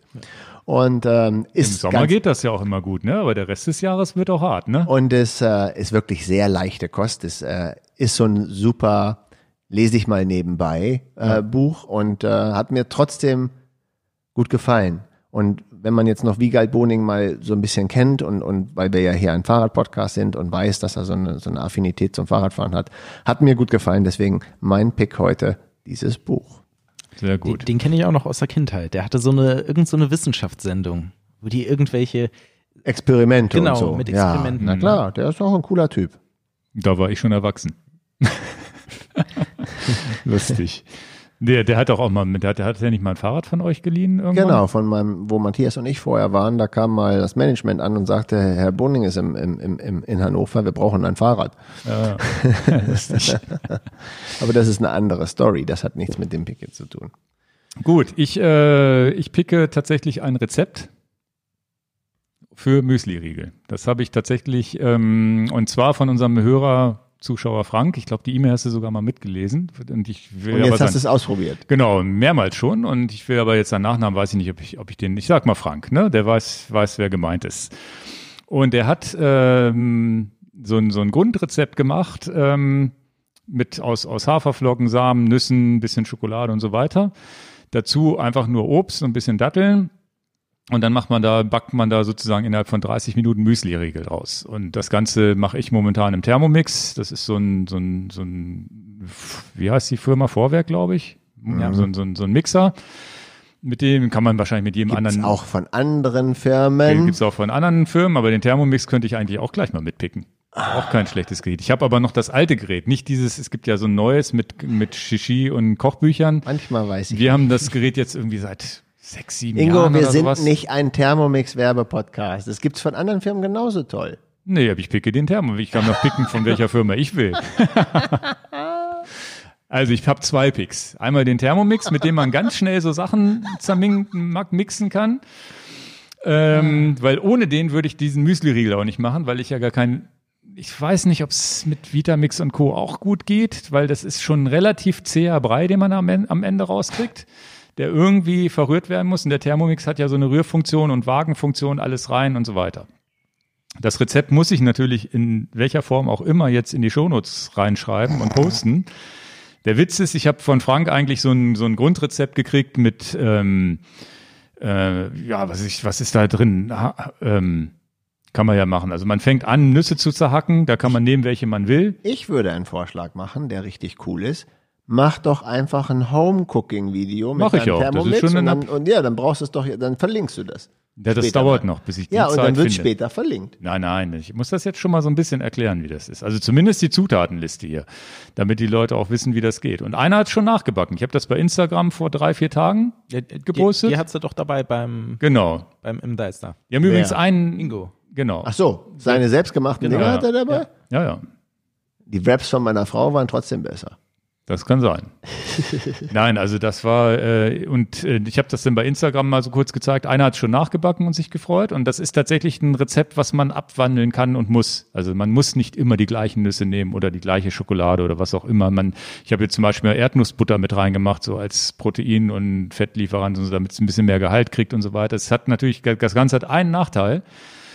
Ich habe die natürlich bei euch im Bus mit de- deponiert, äh, deponiert. Und die musste halt schon kalt lagern eigentlich, ne? Für, für über Nacht und so weiter. Und am nächsten Tag essen war es okay. Aber jetzt, heute bin ich drei, vier Tage im Büro, will meine Tasche mitnehmen, sind die natürlich schon verschimmelt, weil eben nicht konserviert oder irgendwas äh, eingeschweißt, ist ganz klar. Also kühl lagern. Der Frank, der friert sich die sogar ein. Bei mir reicht es, wenn ich die kühl lager, weil nach ein, zwei Wochen sind die weg. So zwei Wochen halten die auch im Kühlschrank. Nach drei, vier Wochen habe ich sie auch schon mal im Kühlschrank verschimmeln gehabt. Also da musst du ein bisschen vorsichtig sein. Aber wieso Ist- kannst du denn nicht einfrieren? Ist doch super. Ja, dann muss ich sie auch wieder auftauen. Könnte man auch machen, ja, ja. Aber ich esse eigentlich genug davon. Und es ist so wie beim Fahrradwaschen. Eigentlich habe ich keinen Bock auf sowas, weil es mir zu kompliziert ist. Aber wenn man einen Thermomix hat oder ein ähnliches Gerät und ähm, die Rezeptur wirklich einfach ist und leicht merkbar ist wirklich sagt, schnell, schnell, ne? So ein paar Samen zerhäckseln, bisschen geht halt los tatsächlich. Nüsse, geschrotete Samen, bisschen schwarze Schokolade, muss aber auch nicht, ne? möglichst mit wenig Zucker, weil sein Ziel war auch möglichst wenig äh, künstlichen Zucker drin zu haben. Dann das ganze, ganze zerhacken, dann im Thermomix ähm, das Sagte drin lassen, dann macht man Apfel, Banane, zwei Bananen, ein paar Datteln mit rein, dann hat man so einen leichten Brei aus, so einen Fruchtbrei mit, mit, mit diesen Nüssen drin. Und dann kommen einfach Haferflocken drauf. Und das ist das, was es dann, und wenn man Bock hat, ich habe das jetzt mal probiert mit zwei Löffeln Erdnussbutter und das, das ist halt die, das ist halt der Witz. Man kann dann halt noch variieren. Und dann schmeckt das erstmal, und das war so auch die, das Grundrezept von Frank, das war aber für mich relativ, weil du nicht viel Süße drin hast, relativ fad noch. Das fand ich aber nicht schlimm, weil dafür war es ja gesund und frisch und gute Zutaten. Auch energiereiche Zutaten, damit du nicht irgendwie Hungerass kriegst. Also ich hätte einfach mal fünf Stück mehr essen sollen davon. Hab die, ähm, hab dann noch mit äh, die Idee gehabt, ja, was mache ich, um da mehr Geschmack reinzukriegen? Also Zimt ist sowieso schon im Grundrezept drin gewesen und ich habe jetzt so ein Bio-Zitronenöl. Da gibt's so, das sind so kleine Röhrchen, da habe ich so ein halbes Röhrchen reingemacht und so echte Vanille. So ein, so ein Glas Vanille kostet irgendwie 15 Euro oder sowas. Vanille ist, ähm, da werden Ist in Gold, ne? Madagaskar werden da Leute getötet für. Ja, also es ist richtig pures Gold, aber man braucht zum Glück auch nur ganz wenig. Ich mache da Vanille mit rein und damit habe ich jetzt so ein bisschen so einen frischen Geschmack durch die Zitrone mit reingebracht und so einen vanilligen Geschmack, der ja auch so ein bisschen was Leckeres suggeriert. Ne? Und das ist so der, der, der, der Punkt. Und dann muss man das Ganze zerrühren und dann hat man so eine Matsche, die man so flach aufs, aufs Backblech streicht, 170 Grad äh, Ober-Unterhitze und dann schneidet man das in, in fertige Riegel. Und Aber das, kannst du es nicht zwischen zwei ähm, Platten Esspapier packen? Ist das nicht cooler? Nee, das ist tatsächlich so, dass es nicht äh, klebt. Also es ist wirklich so ein, es ist, klebt weniger als Cliff Bar, weil Cliff Bar hat ja immer noch Reissirup und sowas drin, was so ein bisschen klebrig ist. Und ähm, die sind eigentlich so relativ trocken. Also ich kann die, ich pack die in so eine, in so eine, in so einen, in so einen Gefrierbeutel hinten in die Trikottasche und kann die essen, auch ohne dass sie bröseln, ohne dass ich das Gefühl habe, es krümelt zu sehr und du aspirierst, weil ich habe schon viel rumexperimentiert mit mit diesen ganzen Cliff Bar like like sel selber gemachten Cliff Bars in Anführungsstrichen, die schmecken jetzt ja nicht wie Cliff Bars, aber sind halt zumindest ein selber gemachter Riegel. Aber entweder der ist zu trocken oder er ist zu glitschig oder zu fettig oder da ist oder meist ganz oft muss Ei mit rein. Das wäre wär für mich wieder nicht das Richtige. Und hier habe ich jetzt so eine so eine Konsistenz, die echt perfekt ist und dazu noch lecker und ja, wollte ich jetzt auf diesem Wege auch nochmal weitergeben für Leute, die nicht Instagram haben. Und ähm, werde das Rezept einfach mal reingeben und ich werde aber weiter an diesem Rezept arbeiten und dann irgendwann, wenn ich sage, ich habe den perfekten Riegel, dann kommt das Video und das ist, das habe ich mir jetzt mal vorgenommen, vielleicht irgendwann im Winter mal zu machen, wenn ich Ja, mehr Zeit habe. ja aber das ist tatsächlich so, dass ich dann Das ist doch mal eine schöne Dann- Sache. dann Ingo muss- steht in der Küche mit seinem Mit Gerät, Schnitzel. was ich jetzt nicht erwähne. Nein, nein, ich, äh, ich werde dann, äh, muss ich ja meine Frau sagen, dass sie das dann kocht. Jetzt so richtig so chauvinistisch nochmal. Erstmal muss sie die Küche aufräumen und dann den Thermomix auf Vordermann bringen und dann, nein, kleiner Scherz. Das, Ich weiß, du weißt ja, dass dein Humor Hoffe- nicht, dass der dein, Humor du weißt ja, dass an, mein ne? Humor nicht immer verstanden so wird. die Ingo. ganze weibliche Fraktion deabonniert. Deabonnieren, Shovi. Nein, nein, das, wir sind sehr gleichberechtigt, was das angeht in, bei uns am Haushalt. Ich mache nur Spaß.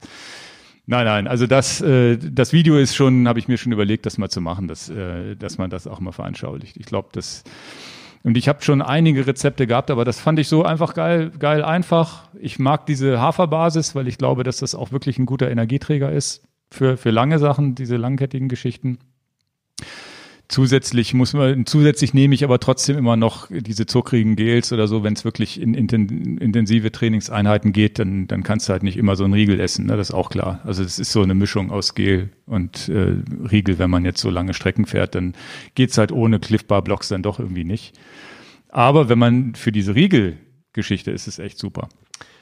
Gut, dann Marc, freuen wir uns, dass du nächstes Jahr die 100 Kilometer Ach so, fährst. jetzt hast du jetzt Und einen dann Pick? Met, ja, Mettbrötchen. Ja, nee, da habt ihr mich jetzt natürlich ins äh, kalte Was ist Wasser denn nichts geworfen. eigentlich? Ich hab hier, jetzt habe hab ich so lange das Rezept hinausgezögert und so lange drüber gesprochen und über den Thermomix, ähm, tut mir dass leid. du noch unglaublich. Naja, dann Reicht reicht ja nun, das ist ja auch Du gemein. kannst, du kannst es ja den, gar du kannst den gerne nachreichen.